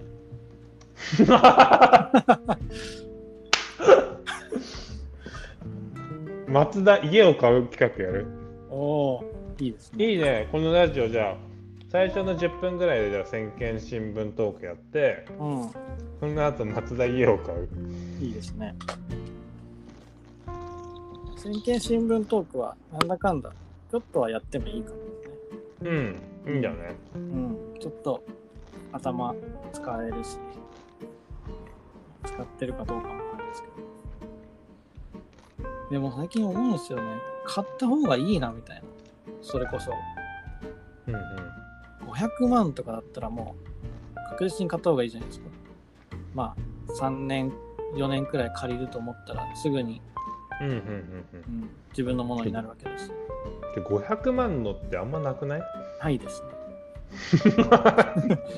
でも2000万くらいでまあうんあるだろうね1戸建てあるんですよ。一戸建て？へえで、ね、2000万くらいで30年ローンで毎月10万くらいで借りれて、ね、なんかちょっと気に可愛い感じに改装して他の人に貸したりすれば、ね、できちゃうかもしれない。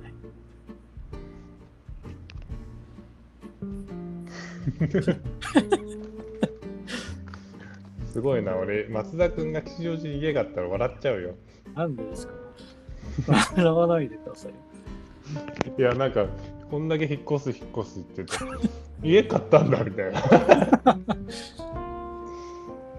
でなんか多分過去のログをたどると分かるけど僕一つのところにずっといるの嫌なんですよねって言ってたからさ 家買っちゃってます。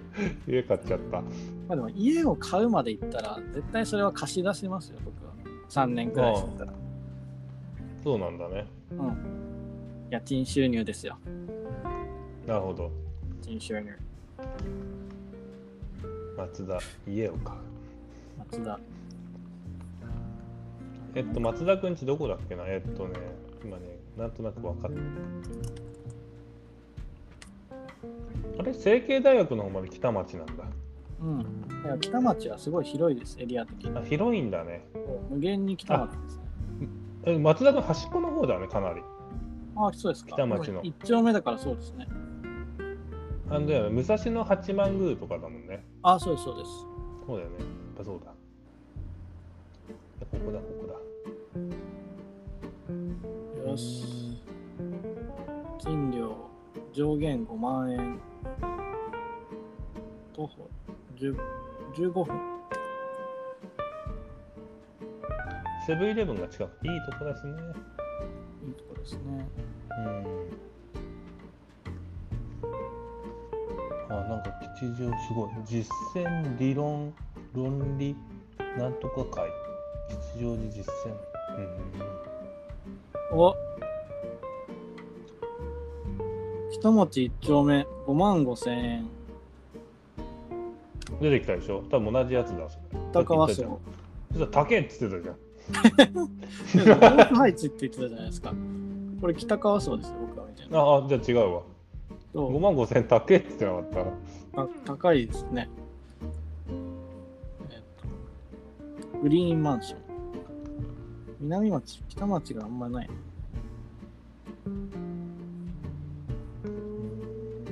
お来た来たここは松田くんちのそばだな今 Google マップで、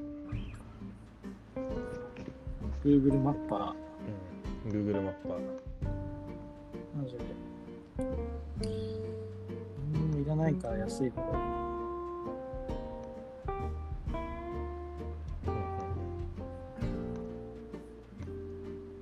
おすごい。10平米のお家見つけました。どこに？北町。北町ですよ。北町熱海なんて行かないですよ。すごい、可愛いかも。うわ、すごいな。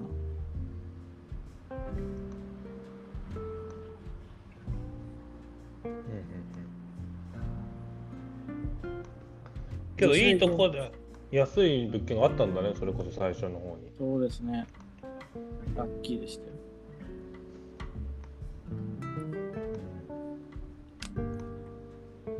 練馬区。3.8万。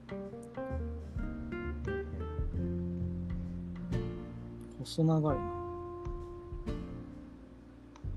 お松田くんちに来たぞえっと Google マップいいねいいですね、Google マップ。うんどこにでも行けるうん。ここにも行ってないですけど。ああなんかいいじゃんここらへんなんかいっぱいありそうだよプロアパート、うんボールアパート。ないですよ。ここら辺は高いお金持ちしかいないんだから。本当だ一軒家はちょっと増えてくるね奥に行くとそうですね。うん北町。あここは本当だ。結構閑静な住宅街だこれは。そうなんですよ。家全部あれだね。建て売りじゃないね。そうなんですよ。これはちょっと探すの大変そうだね。そうなんですよ。まあ学生街かと思ったらそんなことあ結構ちょっとここら辺あけどちょっと新しいアパートかな。あけど古いアパートあるよ。お。なんてとこだろう。入居者募集って書いてあるなんだろうお。これは。寿楽不動産だね。寿楽不動産。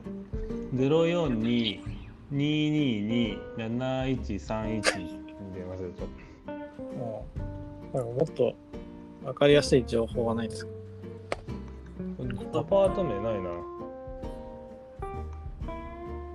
結局ここら辺いっぱいあるじゃん。ボロボロっていうか古いアパートなんで言い直したんですか？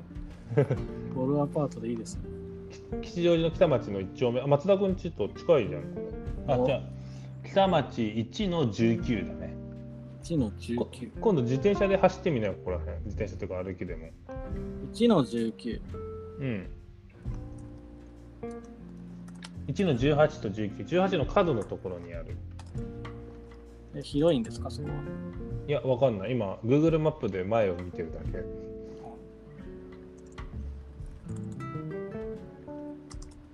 吉祥寺北町1丁目19。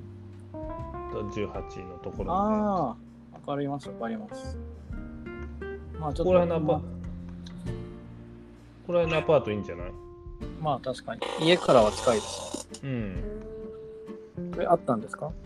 ちょっとその住みやすそうなアパートボロアパートがいっぱいあるだけ？うんアパート2部屋ってなんかちょっと憧れが昔からえー、いいな。なんかねちょっとぶち抜けたりしたらいいよね。うん、そうですね。出口が2つあるみたいな。確かに。うん。だけどいいとこだね吉祥寺は。ほんとどこ行っても。ね。人がいるわ。Google マップでも。ほんとそう。吉祥寺駅。えーあこのとこにカフェがある。お何カフェだこれは？プチって知ってる？ああ、知ってますよ。行ったことないけど。うん。おしゃれなカフェじゃん吉祥寺ガールが好きそう吉祥寺ガール。なあなんかここにお店屋さんがあるの？なんだ？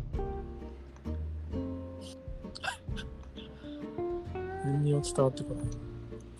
あここなんか古道具屋さんみたいなのがあるよああ、知行ったことあるかも。行ったことあるウォータードッグガーデンウォータードッグガーデン。プチの前だねよし。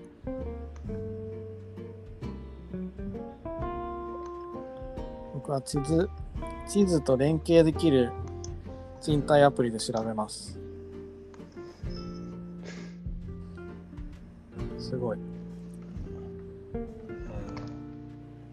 うん OK や意外とあれだねコインパーキング安いんだね。すごいねなんかおしゃれな喫茶店ばっかあるね。えー、このと7号線っていうのは都道7号線っていうのはどこに向かってんの、これは。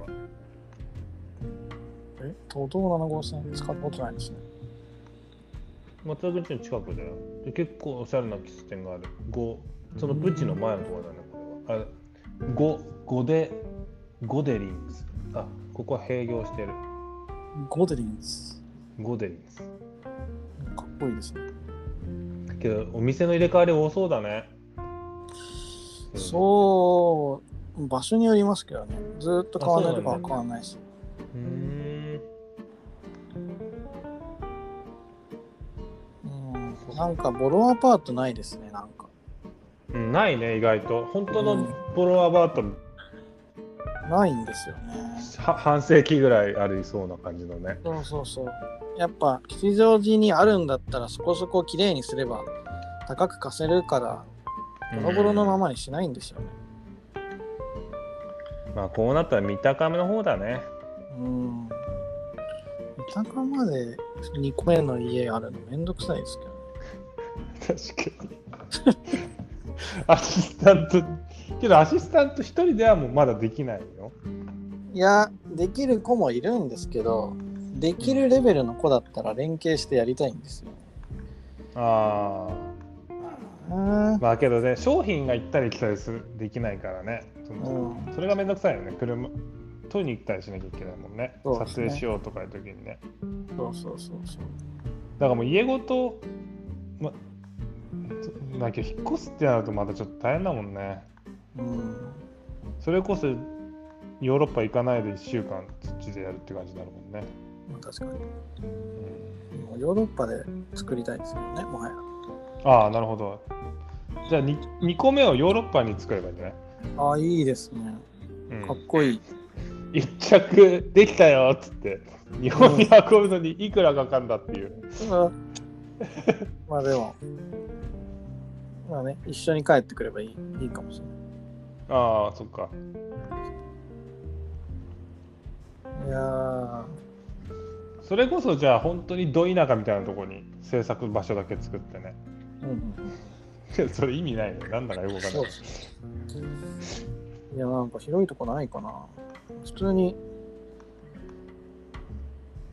15万以下とかで吉祥寺。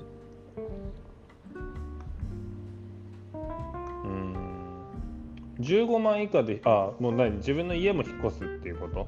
あ、そうそうそう。一戸建てがある13 14万円、うん。10平米。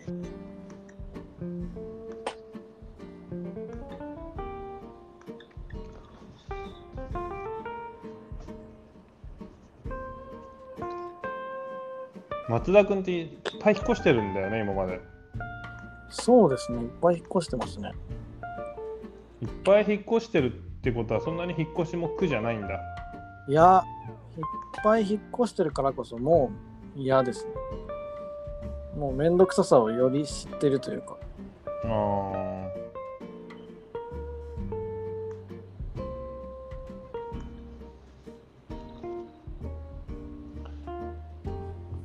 そう考えだってね物多いもんねうん。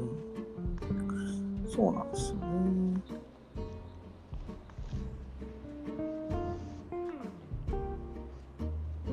物多いと引っ越し大変だよね。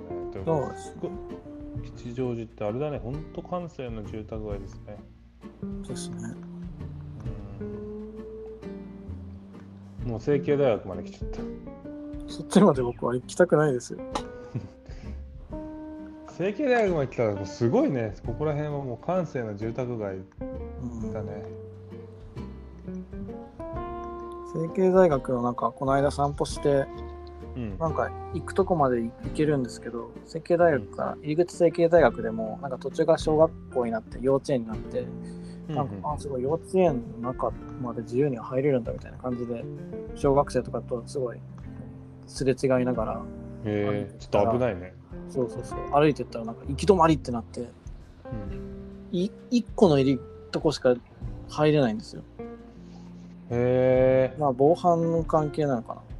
えなるほどそうそう。けどは怖いよねそれはそれで。入っちゃう。そうはい入れちゃうの怖いね。まあでもうん。まあいいんじゃそれはそれでいいんじゃないですか。だって松田君がいい人じゃなかったら怖いじゃん。まあそうですね。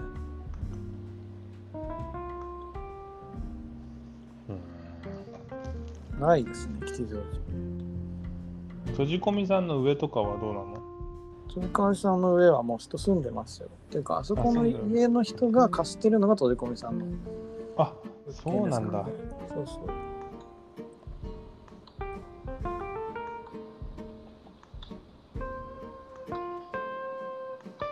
どうどうなんだろうね。大家さんが上に住んでるってなんかあれだね、気使いますね。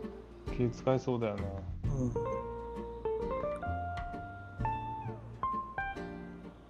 まあうん気がね気が利く人ならいいですねけどさ気使われない方がよくない？そういう時って。ああその春日川支店ってことですか？えあっとあ借りる側視点大家さんに気を使われたくないってことですか？そうそうそうそうそうそまあ、確かに。うなんかなんか人間って気使われると気使わなきゃいけない感じするもんね。確かに。だから僕は結構ね雑に扱われるの好きなのかもしれないです。ねああ自分もそうだねどっちかっていうと。ああ雑に扱われるとあこいつは雑に扱ってもいいぞってなれるかうん。ら楽。そうだね。なんかさ友達の家とかに泊まりに行った時にさうん。そのベッドとかにすごい綺麗にベッドメイキングしてくれるのがめちゃくちゃ嬉しいけど、うんうんうん。ちょっと申し訳ない気がするみたいなうんう感じで、んうんそれよりもソファーになんか毛布だけポンって置かれて、うんうんうん。ここで寝ていいよって言われた方が確かに。気兼ねないですね。気兼ねがないなんかそっちのがまた来てもいいかもって感じもああそうそうそうそうそうそうそう。お西荻徒歩4分一戸建てに53平米に12万5千円お安いね安いねそれ買っちゃえば あ、でもね、これ1個だけの2階の部分だけだ。あこういうの苦手です。あ、ミシン使うと無理だね。あそうですね。1回ならまだしも。そうですね。2階なんでね。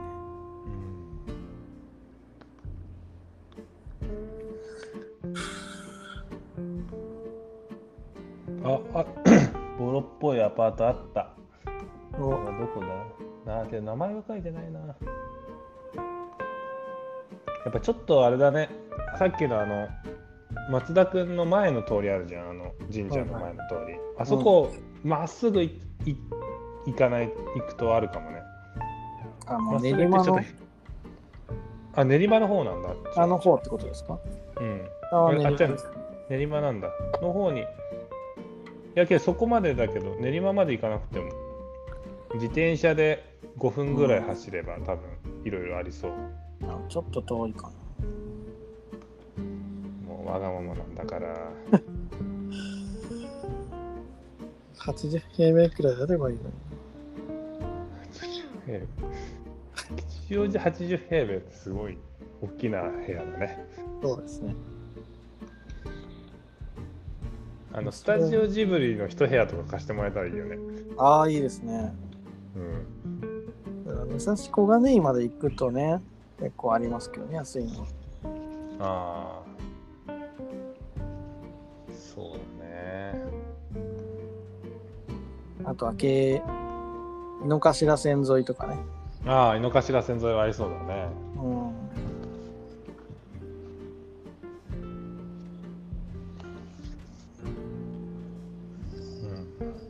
別にねそんなにへ狭い部屋じゃないじゃん松田君のもちろんアトリエ兼だとあれだけど、はい家。あのアパートの部屋自体はさうん。そうですね。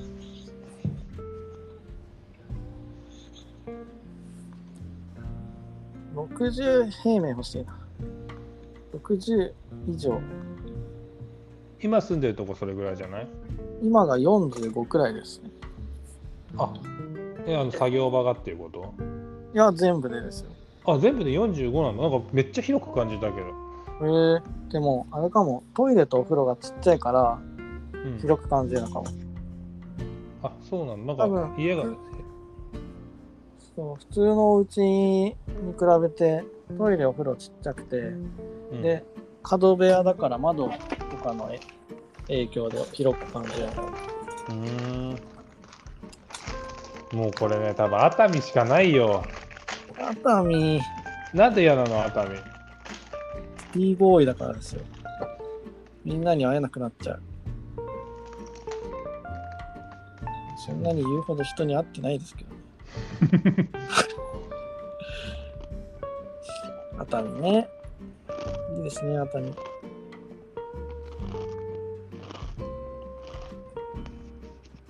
まあ、熱海まで行かなくてもちょっと都心から離れるといい気がするけどねうん。確かに。まあ、本当に、それさえクリアすればありますよね。うん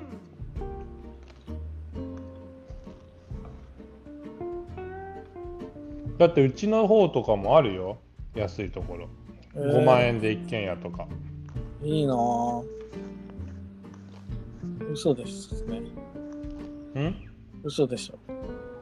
5万円で一軒家あるよちっちゃいけどちっちゃいのか。うん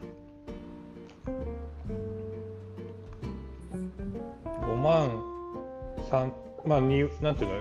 一軒家って言ってもうち結構そういうなんていうの？簡易住宅みたいなの多いんだよへえ。簡易住宅の集合地帯みたいなとこがあったりとかしてそういうとこまあ2つ借りたりしてねねえ。なんか作業してる人もいる。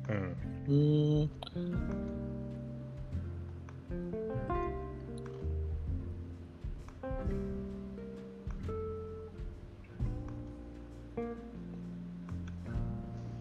いやけど多分半額ぐらいにはなんじゃない？吉祥寺の。だからうちでこれぐらいっていうことは多分新宿から40分ぐらいの場所は大体これぐらいの気がする。うんうんうん。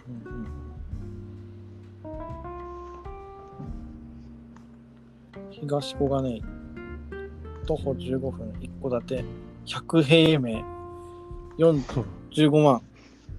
安いじゃん。安そこにしい。いな。もう45万なら全然買いだよ。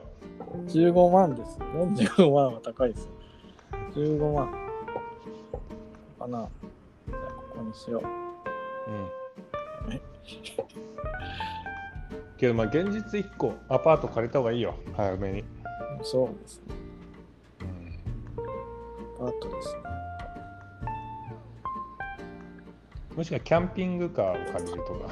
あー、なんかちょっと前に、その、レンタル倉庫あるじゃないですか。うん。ここに、なんかしばらく滞在したことがあって、うん。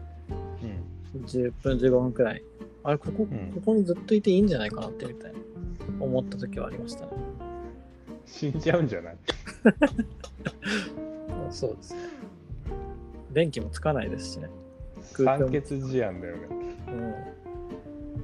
うん。まあ、調べたら法律違反ですって出てきたから、ダメですけど。レンタル倉庫っていくらぐらいで借りれるの？えーっとね、大き広さによるんですけど、僕のとこは1畳とかで、でも十分段ボール、IKEA のバッグに服入れて20個くらい詰めれるんで、1畳で4000円とか5000円くらい。えー、安いんだね、意外と。もっと高いのかと思っうん、結構便利ですよ。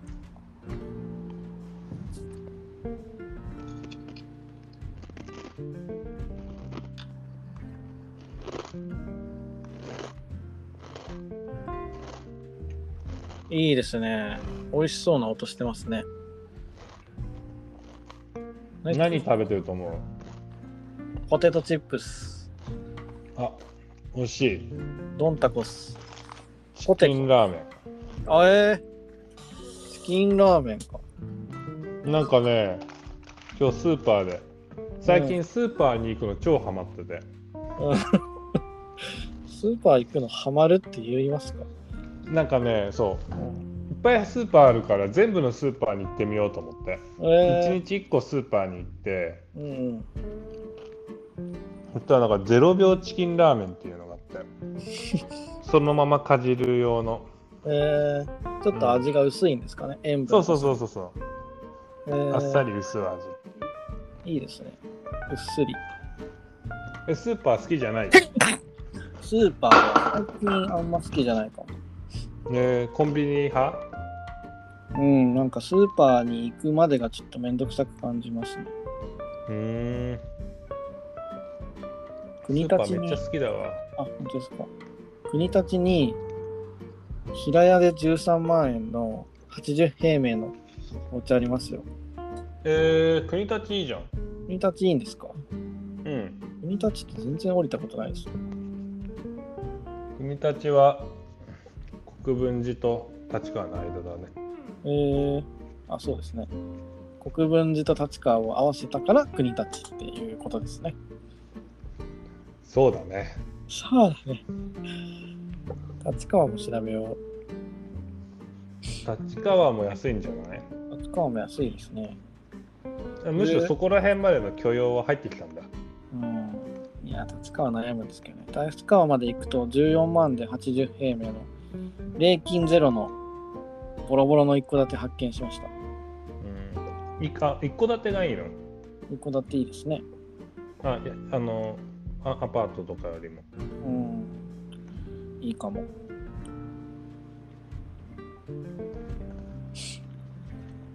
立川。まあ、前の物件に戻ったらもう頭下げて、強風に？調布に。強風になんで戻んなきゃいけないんですかなんです？いや、だって調布にはあるわけでしょ、空いてるところが。そこは空いてるだろうけど、隣にやばいおばさんいるんだから。あ、そうなんだ。いや、今、じゃあ教えてよ。そのいろいろ聞けなかったこと。隣のやばいおばさんだから、その、もう、僕が歩いて、そのアパートに向かう道のり帰ってると、そのベランダの方からめっちゃ暴言入ってくるんですよ。おい、お前それがやめようと思ったきっかけだったの？それは別に違います。僕はそもそも広いところに引っ越したくて、うん売り上げが立ってきたんで、うん引っ越そうと思っただけで、うんその人の存在はそんなにね、ストレスなかったかもしれない。まあ、いるなくらい。いや、でも、何がきっか何がもうやめようって思ったかきっかけだったの？やめようだから、その、引っ越せるお金ができたからですよ。あ、違う違う、そのん、え、その調布の物件は？ん？あ調布、あ、調布か。調布じゃないや。府中、府中。府中じゃないや。えっと、あれ、なんだっけ？なんで、あの、